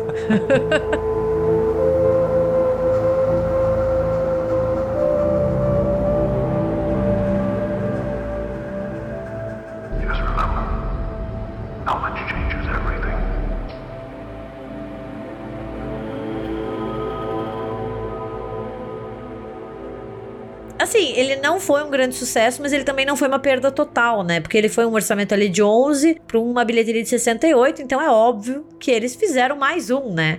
Só que dessa vez o estúdio sentou e pensou assim: putz, ó, caiu um pouco a bilheteria, né? O que, que a gente pode fazer para ganhar mais dinheiro, né? Porra, vamos fazer uns Jogos Mortais 3D? Porra, vamos, né?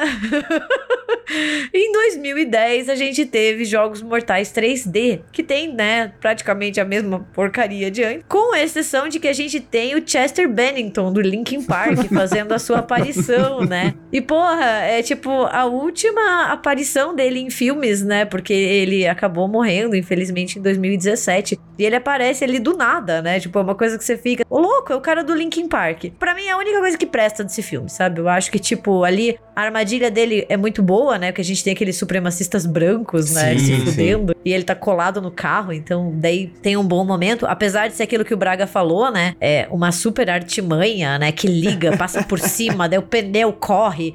Fica tipo, ok. Tem uma legião de estagiário do Jigsaw pra fazer essas Tem, paradas, tem, né? tem. Eles, eles vão contratando PJ pra arrumar os negócios, que, cara, é um esquema megalomaníaco sempre, né?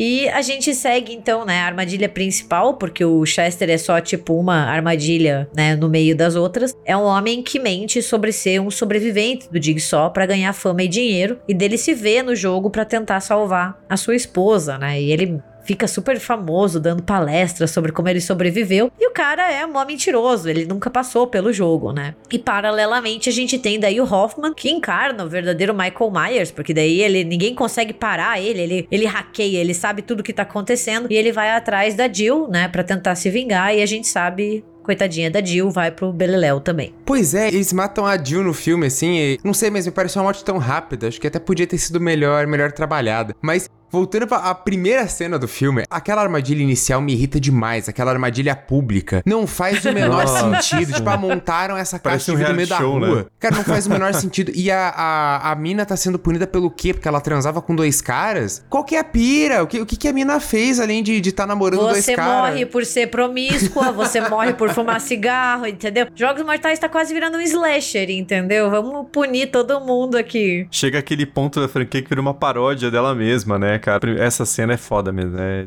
Essa de cena assistir, parece né? de um filme de comédia, tu parece um Todo Mundo em Parece. Pânico, sabe? Parece que você tá vendo um Todo Mundo em Pânico ali, de, de brincadeira com Jogos Mortais, não, não, não parece Jogos Mortais. Eu acho que se tivesse sido bem feito, né? Ou se talvez a gente não tivesse tão saturado, né? Porque começa a ficar saturado pelos filmes. A ideia de você ter um cara que mente ser sobrevivente, né? Pra ganhar dinheiro e fama, é muito uma coisa que o Jigsaw faria. Sim. Uhum. Assim, se você pensar, ele é uma vítima perfeita do Jigsaw, né? Esse cara que finge que superou, que, que fez, que passou por um trauma e na verdade ele é um mentiroso e, e não, não- nunca fez nada disso, né? Eu acho interessante, mas ai, a trama paralela do Hoffman, sabe? Indo atrás da Jill, puta, isso meio que estraga o filme pra mim. Eu acho que fica muito chato, sabe? Se ficasse só na armadilha, ok. Porque daí você fica pensando, como que o Hoffman tá ali perseguindo a Jill e cuidando da armadilha, né? e daí tem o plot twist, porque Nossa, todo filme da franquia cara. tem um plot twist, né? Que é nada mais, nada menos do que a volta do Dr. Lawrence Gordon, lá do primeiro filme, da Princesa Prometida, né? A gente descobre que ele se tornou ajudante do Dixon. Então, quem colocava as coisas dentro dos cadáveres, quem que fazia os pontos, né? Quem que foi lá Sim. e costurou os olhos e as bocas, né? E ele acabou virando ali um líder, né? De, uma, de um outro segmento anti-Hoffman, né? Os discípulos do Jigsaw, eles, eles rompem lados, né? E daí, assim, eu vou admitir, e assim, é muito na, na base do fã mesmo, que eu adorei ele dando um cacete no Hoffman e trancando ele no banheiro. Sim. Porque eu pensei assim, finalmente alguém acaba com esse cara, sabe? Eu achei, tipo, finalmente, obrigada, Dr. Gordon, obrigada. Eu não sei de onde você surgiu, eu não sei o que você tava fazendo todos esses anos, mas eu fico muito satisfeita de você estar aqui pra acabar com esse cara chato. Mas aí no final, ele trancando o Hoffman, pegando a serra, né, o só do título, e tacando na câmera com o filme 3D, é de uma cafonice que, assim, demais, cara, demais. não, assim, pode ter 200 anos de cinema daqui pra frente, nada vai superar essa cafonice, assim, porque, cara, é tão cretino, é tão cretino, que, pô, só, só me resta aplaudir, assim, né? É, é foda, porque é aqueles efeitos 3D que eles fizeram ali no começo dos anos 2010. A gente teve, tipo, o Dia dos Namorados Sangrento, que é de 2009. Ele usa essa mesma técnica, sabe? Então eles jogam as coisas e é pra ir em direção à câmera, pra você se assustar. E ficou muito datado, muito rápido. Nossa, Sabe, sim. porque é um efeito que é pensado pra isso, né? E é pensado pra uma tecnologia que vai ser superada e foi superada em um ano, dois anos. Sim, sim. Então, é muito ruim. Mas, porra, eu fiquei muito feliz. Eu falei, vai lá, Dr. Lawrence, dá um cacete no Hoffman.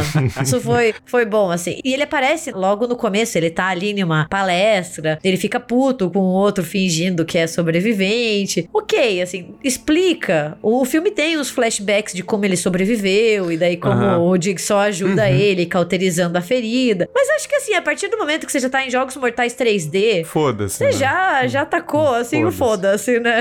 Exato. Você já tá em outra, outra dimensão, você já elevou espiritualmente, sabe? Eu acho que esse é o, é o plot twist que menos tem poder de te surpreender. Porque a partir do momento que você vê o Gordon, que, tipo, você não via esse personagem na franquia há seis anos, você fala, tá, cara, tem coisa aí no meio. tipo, ah, beleza, eles tentam fazer ah, uma reunião de sobreviventes. Mas, ah, não, não, não dá nem, nem, pra esconder. Eles enfiam o cara lá, você fala, ah, tá, já sabemos que tem alguma treta. E eu acho engraçado que tem tanto aprendiz de Jigsaw que tem facção, né? Parece É. partido de esquerda, Isso. assim, tem três pessoas e quatro facções diferentes. O que, que tá acontecendo? E eles não explicam, né? Porque, tipo, quando eles pegam ali aquele trio vestidos de porcos, que eles pegam o Hoffman, a gente só descobre que um é o- Aham. o, Gordon. Quem Sim. são os outros dois? É, é a Amanda Zumbi. É a Amanda Zumbi. Eles ressuscitaram ela, entendeu? Tem umas coisas que é melhor que eles nem, nem tentem explicar. Senão eles começam. Vamos explicar quem eram os dois porcos. Volta lá quando o John Kramer era adolescente. Não, chega. Pegaram uma galera na faculdade local ali e prometeram horas formativas pra participar do, do sequestro. Não, e daí, assim, também tem uma questão, de novo, que foge muito da filosofia do John Kramer, que é o, o Bob, que é o cara que dizia que era o sobrevivente, né? Ele tem que encontrar a esposa. E eles matam a esposa, mas a esposa em si era inocente, porque ela não sabia que ele tava mentindo. Então eles matam uma pessoa inocente. Ela tá ali, ela é fechada dentro de um forninho, né? Eles cozinham ela. E a coitada, assim, ela não tava dentro do jogo. O resto das pessoas que aparecem, sim, elas estavam com ele. Ela não sabia. E daí você fica tipo, porra, mas coitada da mulher, ela foi enganada também, né? Ela merecia virar churrasquinho? Não.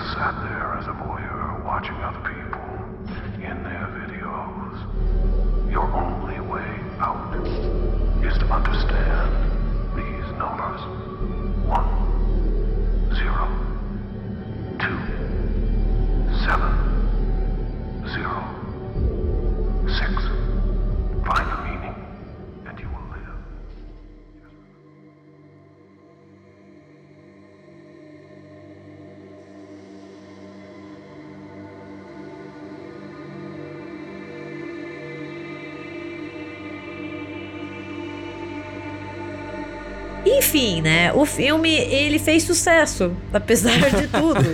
Porra. Ele teve um orçamento de 20 milhões, então assim, um orçamento bem mais alto. Provavelmente eles gastaram tudo colocando 3D. e um orçamento de 136 milhões, mais ou menos. Então, assim, foi bem melhor que o seu antecessor, né? Só que eles resolveram parar um pouco, né? Ah, ali o Hoffman tá preso, ninguém sabe. É muito legal quando você entra para pesquisar sobre o personagem e eles dizem que ele está presumidamente morto, mas é só presumidamente, porque ele pode aparecer, entendeu? Eles encerram ali meio que um arco, assim, deixando meio que aberto para sequências, né? Eles nunca encerram a franquia. Mas daí, em 2017, tipo, sete anos depois, eles pensaram: cara, se a gente fizesse um novo filme de Jogos Mortais, mas a gente não chamasse de Jogos Mortais, tipo, a gente não chamasse de Só, a gente chamasse ele de Jigsaw. e daí os, os produtores do estúdio falaram: uau, legal. Contrata esse cara. Vamos fazer isso, né? e assim surgiu Jogos Mortais Jigsaw, que é um filme ali de 2017 que foi dirigido pelos Spierig Brothers, tá? E teve um roteiro do Josh Stolberg e do Peter Goldfinger. Não tenho ideia de quem é essa galera, mas estou dando os créditos porque é importante, né? E como o filme diz, né, ele vai focar bastante no Jigsaw e é uma mistura de todos os outros enredos. Porque é um grupo de pessoas que se encontram em uma série de jogos mortais, enquanto a polícia vai descobrindo corpos que remetem ao modus operandi do John Kramer, que morreu faz quase uma década. Então a gente fica de novo nessas duas histórias, né? Esse grupo tentando sobreviver enquanto a polícia tá ali questionando quem que tá imitando, né? O John Kramer ou será que o John Kramer está vivo? Esse filme é, é muito fraco, assim. Já é aquela coisa que você fica, cara, por que que fizeram isso? Porque, de novo, é, cai naquele erro do... É muita explicação, eles tentam tapar buraco que ninguém tava se perguntando. Tipo, eles inventam um novo velho aprendiz ali do, do Ah, que, cara, não Deus, tem cara. porquê. E aquele plot twist lá também do, do jogo ter acontecido, né? Ah, então, esse jogo aqui que você tá vendo aconteceu 10 anos antes. Ah... A essa altura do campeonato. A essa né, altura cara? é isso. Porra. Pra alguém que não se lembra do filme, né? Eles usam novamente o plot twist das narrativas em temporalidades diferentes. Então aquele grupo tá no passado e os policiais estão no presente. Então alguém tá recriando aquele primeiro jogo, que é o, o debut do John Kramer. E não é ninguém mais, ninguém menos do que um cara que sobreviveu, né? Então, assim, o John Kramer falou: pô, sacanagem, né? Não vou deixar ele se fuder aqui. Venha ser meu aprendiz. E o cara falou: pô, legal, vamos matar a gente, entendeu? Porra, bora, bora. Quanto você me paga? Bora! e daí a gente descobre que tem mais um aprendiz que novamente incrimina um policial, entendeu? Porque o personagem do policial é muito canastrão. e todo mundo é horrível nesse Sim, filme. sim. E pra mim, nesse filme tem a personagem mais bizarra da franquia, que é aquela Eleanor, né? Ela é obcecada pelo Jigsaw. ela tem tipo um museu próprio com armadilhas do Jigsaw. E você fala, não, ela tá imitando o Jigsaw. Só que daí não dá em nada. Porque ela não tem nada a ver com a história. E você fica olhando pra aquela mulher e ela é tipo uma, ela é médica legista, você fica, não, você tem que ter alguma coisa. O filme passa o tempo inteiro te levando pra ela, né? Tipo, ó, olha só, ela é obcecada, ela compra coisas Sim. do, do Jigsaw na internet, né? E não, assim, tipo, olha, não, ela é coitada, ela não tem nada, ela só gosta disso, assim. É, ela só. Né? E até parece que deixaram uma, uma sementinha pra uma possível sequência, assim, né? Porque, cara, tem, tem tanto aprendiz de Jigsaw que daqui a pouco eles estão formando um sindicato, assim, né? Sim. É uma coisa assim que. Eu tô muito indignado. Eu sei que eu falei isso muitas vezes, mas, cara, é muito ridículo, velho. É, cada filme que, que chega tem mais um aprendiz de Jigsaw, não. Sabe? Pô, deixa quieto, cara. Deu, cara. Porra, velho. Mas eu vou, eu vou dizer que uma coisa me deixou muito feliz nesse filme. Porque eu jurava que eles iam reviver o Jigsaw. Eu passei o filme inteiro falando assim: esses filhos da puta vão fazer com que ele não morreu. E daí quando ele aparece e a gente ainda não sabe que é o passado, eu fiquei muito de cara. Eu falei, Sim. meu Deus, que nojo. Que nojo desse filme. Eu falei, eu não acredito que ele tava vivo o tempo inteiro. Daí eles falam, pegadinha, estamos no Yeah. passado, ele já morreu, yeah! E você fica, ah, mano, vai se fuder, assim. Pelo menos eles não tiveram a cara de pau de deixar ele vivo, né? Porque eu nunca tinha assistido esse filme. Eu assisti recentemente e eu falei, nossa, como que eles vão fazer um filme de Jigsaw se o Jigsaw tá morto faz, tipo, muito tempo, entendeu? Era só pra capitalizar no Tobin Bell, né? Que é um ótimo ator. Tipo, ele é Ah. um bom ator. Eu gosto dele, assim. E é novamente aquilo que a gente falou. É, o Jigsaw é a essência da franquia. Então eles precisavam trazer ele. Mas que bom que eles não fizeram assim, sabe? Era tudo uma pegadinha, ele tava vivo o tempo inteiro. Porque eu achei que eles estavam caminhando pra essa conclusão.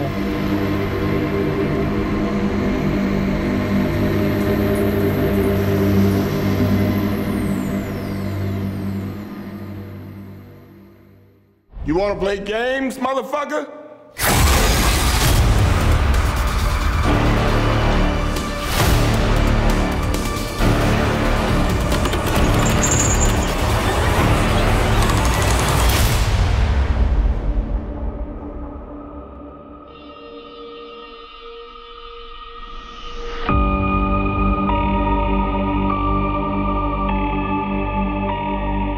Mas é tudo uma grande ideia merda, né? E daí o, o Chris Rock vendo o filme falou: segure minha cerveja.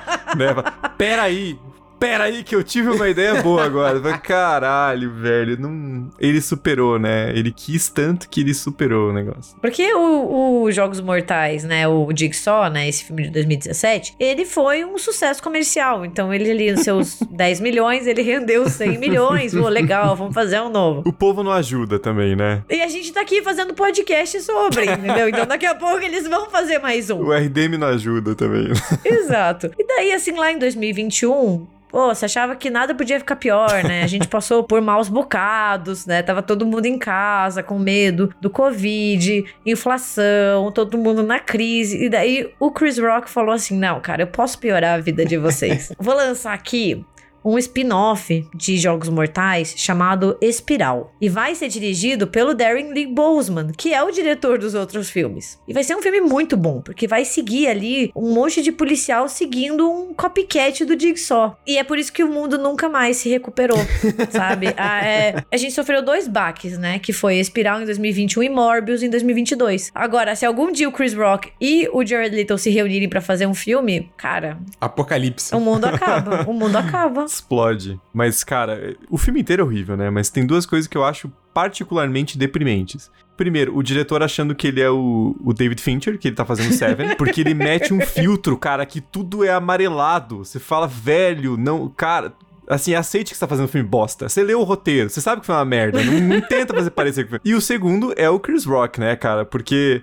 Sabe, sabe o que eu fico pensando? Que geralmente eles gravam esses takes 10, 15, 20 vezes. Se ele tá querendo emular o David Fincher, então eles gravaram 100. E a, aquelas cenas que estão no filme são os melhores takes do Chris Rock. Imagina os piores, cara. Imagina os piores, entendeu? Não é possível. Alguém sabotou ele, cara. Não tem como, não. Eu, eu prefiro acreditar que eles gravaram realmente com filme e daí tinha pouco, então eles tiveram que gravar uma vez cada cena uma e foi isso. o diretor, tá bom, próximo. Vai.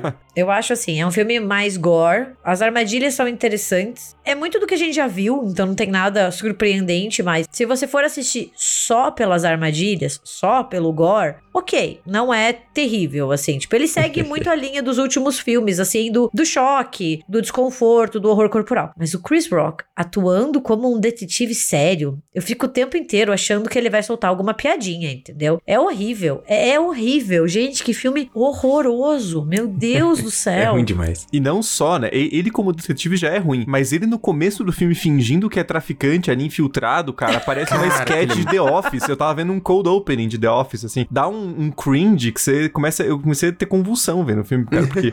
é, é, é, puta que. Eu fiquei com dó do Samuel L. Jackson. Sim. Eu queria ligar e falar assim: amigo, você tá bem? Você tá precisando de dinheiro? O boleto tá vencendo? Porque, porra, velho, pede mais dinheiro pra Marvel, entendeu? Vai lá e chega e fala assim: vocês querem o Fury de novo? Pede mais dinheiro, mas não se mete nessas coisas. Porque, nossa, o que, que é o personagem do Samuel L. Jackson? O que, que é o plot twist desse filme? O desfecho? Meu Deus, é horrível. É tudo horrível nada se salva. Tipo, tudo bem, eu acho que as armadilhas se salvam. Mas de resto, sabe? É péssimo. o Braga concluiu a discussão. é péssimo.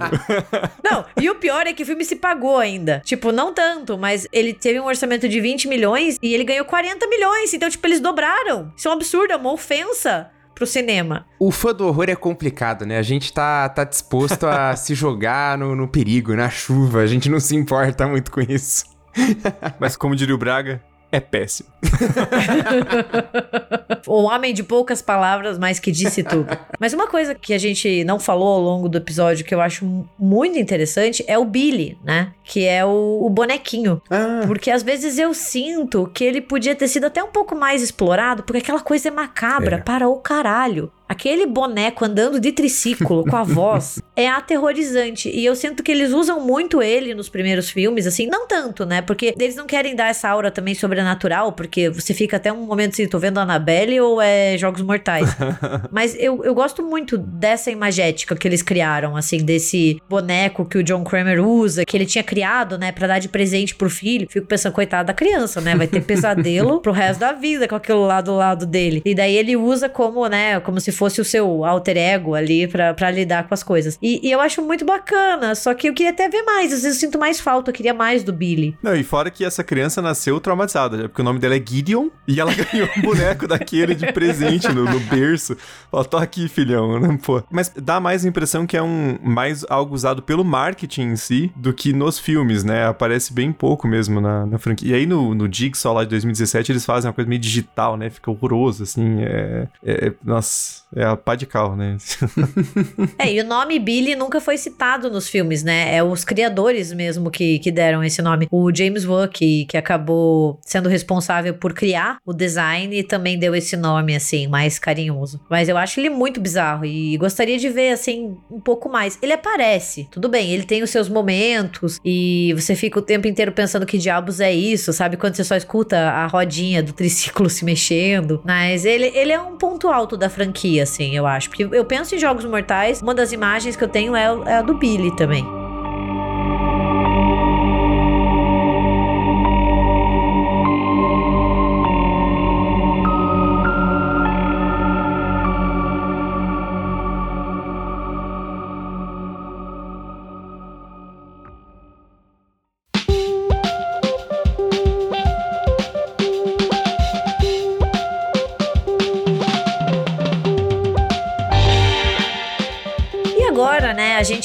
Momento da verdade, porque a gente já fez todas essas armadilhas e passamos ilesos. Ou não, né? Porque depois de espiral, acho que ninguém sai ileso. A sua mente fica um pouquinho comprometida, né? Mas a questão é, vou perguntar aqui pro Thiago. Qual é o seu filme favorito a sua morte ou armadilha favorita. E o seu pior filme é Spiral e por quê? Continue. Disserte, né? Justifique sua resposta. Justifique sua resposta. Melhor é complicado. Eu fico muito dividido entre o primeiro e o, e o segundo. Porque o primeiro, claro, é o filme original, né? Ele tem essa vantagem, mas eu gosto muito do segundo também. Eu acho a ideia de colocar o, o moleque lá com, com todos os prejudicados pelo pai filho da puta dele é muito sádica, cara. É muito marca registrada Jigsaw, né? Então. Ah, mas eu vou ficar com o primeiro, foda-se. É, é, o melhor filme mesmo. Acho que é o mais, mais redondinho, assim. A, aquelas, toda aquela construção do cenário contido ali naquele banheiro, a interação do, do Adam com o Dr. Gordon, enfim. E, e também toda a questão da família dele sequestrada é muito boa, né? Pra criar um, um, um clímax pro filme. Então, vou escolher o primeiro. De pior. Para não escolher Spyro, que eu acho que é muito óbvio, eu vou ficar com o Dig só, porque, cara, puta, sete anos depois, né? Pelo menos os, os anteriores têm a desculpa de que foram feitos logo em sequência ali, né? E. Puta, mas o 7, é o, o 7 tem 3D, né, cara? Puta merda. Eu... Bota num combo, assim, dos, dos piores. É, a partir do 5 é tudo uma bosta. Pronto. e morte mais impactante, eu vou ficar com aquela do terceiro mesmo, do cara sendo retorcido. Aquilo cara, pra mim é, é, é, o cúmulo, assim, é a fratura exposta depois. Ah, não, fico com aquela porque eu acho a mais agoniante. E você, Braga? Filme favorito, morte ou armadilha favorita e pior filme? Olha, apesar do terceiro ainda tá no meu coração, que foi quando na, na adolescência eu vi e falei, cara, essa franquia tem um direcionamento. Essa franquia tem alguma coisa, sabe? É pensado, é planejado. Apesar de eu ainda gostar do, do terceiro filme, eu acho que o, o primeiro ainda se, se mantém o melhor para mim, né? Mas para homenagear esse terceiro filme, eu fico com aquela armadilha agoniante, extremamente nojenta dos porcos sendo triturados e tudo sendo jogado no cara. Eu sei que não, não é, é assim. porco, tá na. É, não, aquilo é bizarro. Eu, eu sei que não é a mais impactante, tem muitas outras que são bem mais é, impactantes e memoráveis, mas eu acho que essa, assim, pessoalmente, ela deteve a minha atenção do ficar, cara, que parada nojenta, vai pra que fazer isso, né? Faz outras coisas, mas você se afogar nesse misto de gordura e porco porco, putz, é, é, é, é bem bizarro, assim. Eu acho que eu fico com essa. E O que mais me deu raiva foi, foi Spyro, não tem, não tem jeito. Acho que os outros ainda tem uma outra coisa, mas é que o, o Spyro eu vi, tava, pô, Samuel Jackson, não tem como ser ruim esse filme. E ele conseguiu me decepcionar demais. Você, tá, você parou em Pulp Fiction, né? Você tá vendo pouco filme do Samuel Jackson. Porque... Ei, Serpentes a a Bordo Bordo é é legal. Não, tudo bem, beleza, beleza. é, pô, Thiago, Viu? que isso, Viu que só? isso. E a gente não combinou de falar isso, entendeu? Foi genuíno. Mas assim, vamos combinar que de- depois de um ponto ele começou a fazer umas coisas que. Puta que pariu. né? Todo mundo tem boleto pra pagar, entendeu? Pierce Brosnan fez aquela Cinderela horrorosa lá no Prime Video, coitado. Robert Nenino manda um abraço, né? Bruce- Não, Bruce Willis é sacanagem. Bruce Willis é sacanagem. Uh, vamos ficar no Robert De Niro. Ninguém perguntou, mas eu vou responder mesmo assim. Cara, eu, eu só que- queria fazer um- uma confissão que, assim, eu, eu nunca tinha assistido o, todos os filmes em sequência, né? E teve algum dia, assim, que eu e o Matheus, a gente tava em casa e eu não sei por que a gente resolveu que a gente ia maratonar Jogos Mortais. E começou com uma bobagem, assim, da gente assistindo antes de dormir. Eu horrorizei minha mãe quando eu contei que eu tava assistindo Jogos Mortais pra pegar no sono. E era uma brincadeira e a gente acabou falando, porra, vamos maratonar e levar a sério, assim, né? E, e eu acabei me divertindo muito. Por mais que eu tenha passado raiva, eu não revi Spiral porque eu me recusei. Eu parei no, no Jigsaw, mas eu assisti todos em sequência. E, cara, foi um evento, assim. E foi muito divertido, porque, querendo ou não, tem uma hora que você não precisa mais pensar muito, sabe? Então ele é um filme que. São filmes que, que levam, mas assim, o meu favorito, eu acho o primeiro muito bom, ele é muito melhor do que a gente lembra, assim. Por mais que seja um filme de horror muito famoso, ele, ele é muito impactante, ele tem todo o seu valor, assim. Mas eu fico com o segundo, porque foi o primeiro que eu assisti e eu acho ele sensacional. Ele funciona muito bem na, no plot twist, na dinâmica, nas armadilhas. Eu, eu gosto muito. Eu assisti quase 15 anos depois e continuei achando ele muito bom. Então, o meu favorito é o 2, que inclusive tem a minha armadilha favorita, porque eu acho que a cena em que a Amanda é jogada no poço das agulhas é traumatizante, assim, Uhum. tipo, é muito foda. E é uma cena muito simples, né? Não é uma armadilha mega elaborada, não tem nada assim. Tipo, que nem lá no 3D que o, o carro liga, daí passa o motor e passa tudo e arranca o- a pessoa, sabe? Não, é só jogar, só, né? Só. É só Ué. jogar ela ali. Então eu, eu gosto bastante. E uma morte que, que eu acho bastante impactante, assim, por mais que, que seja um pouquinho mais. Eu vou falar bobinha, mas usem bobinha, assim, no seu. Desconsiderem o bobinho como vocês conhecem, que é quando eles explodem a cabeça da doutora Lin no terceiro filme, lá no final. Ah, sim, sim. E, tipo, é, eu acho que é um dos primeiros momentos que a série daí se joga no gore, assim mesmo. Vou mostrar a cabeça explodida, esse tipo de coisa. E tem toda a construção também, né, do Jeff que mata o, o John Kramer e isso leva à explosão e tem todo aquele Sim. clima, assim, de você saber que vai acontecer e ele não. né? É legal mesmo. É legal a cabeça E pra mim- explodir, né? Não, muito da hora, da hora. Gente, não deixem de acompanhar o RDM, a gente não tem tendências psicopatas, assim, sabe? E pra mim, o pior filme, já que a gente não vai falar que, que Spiral é ruim, porque todo mundo sabe disso, cara, eu, eu talvez dê uma opinião um pouco popular, mas eu acho o 4 muito ruim. Nossa.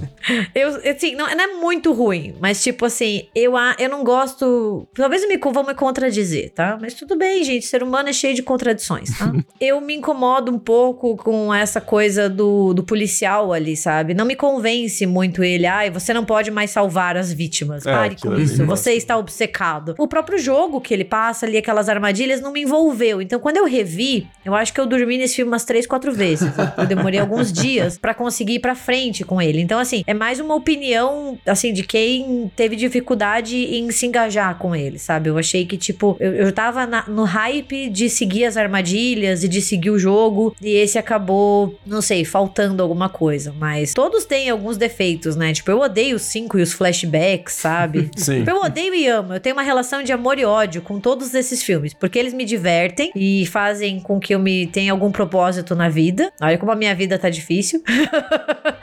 Mas eu achei o 4, assim, é o menos impactante, eu acho. Talvez seja essa a resposta.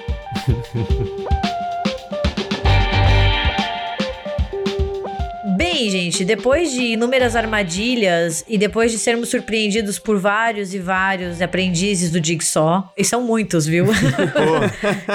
Daqui a pouco a gente descobre que um de nós é um aprendiz do Jigsaw e nunca contou. A gente chega ao final, né, desse nosso especial franquia Jogos Mortais, que é uma franquia muito querida, é uma franquia que marcou bastante o cinema de horror, a gente sabe, o primeiro filme mudou muito como vários filmes foram feitos, né? Então a gente espera que vocês tenham gostado e contem para nós nas redes sociais qual é o seu filme favorito da franquia, qual é a sua morte, a sua armadilha, qual é o pior filme, por que Espiral? Justifique sua resposta. E para isso vocês nos encontram nas nossas redes sociais, no Twitter e no TikTok, vocês acham por RDMcast, no Facebook e no Instagram, no República do Medo. E como a Gabi falou, contem pra gente o que vocês acham dos filmes, filme favorito. A gente vai lançar umas enquetes aí, especialmente no Twitter, então fiquem de olho. E como sempre, a gente pede para vocês, bem rapidinho, você já tá no aplicativo do Spotify mesmo, dá cinco estrelas aí pra gente, que ajuda muito a divulgar o trabalho do RDMcast. E claro, se você conhece alguém que gosta de filmes de horror, que gosta de cinema em geral, ou de história, por que não? Indique o podcast, porque a gente fica muito feliz e ajuda a gente a ter cada vez mais público. E para além desse conteúdo exclusivo do Spotify, você também pode nos encontrar no YouTube, onde a gente faz as nossas lives mensais, graças aos nossos apoiadores. Você pode se inscrever no nosso canal República do Medo e ficar ligado na nossa programação. É isso, gente. Muito obrigada. Cuidado com o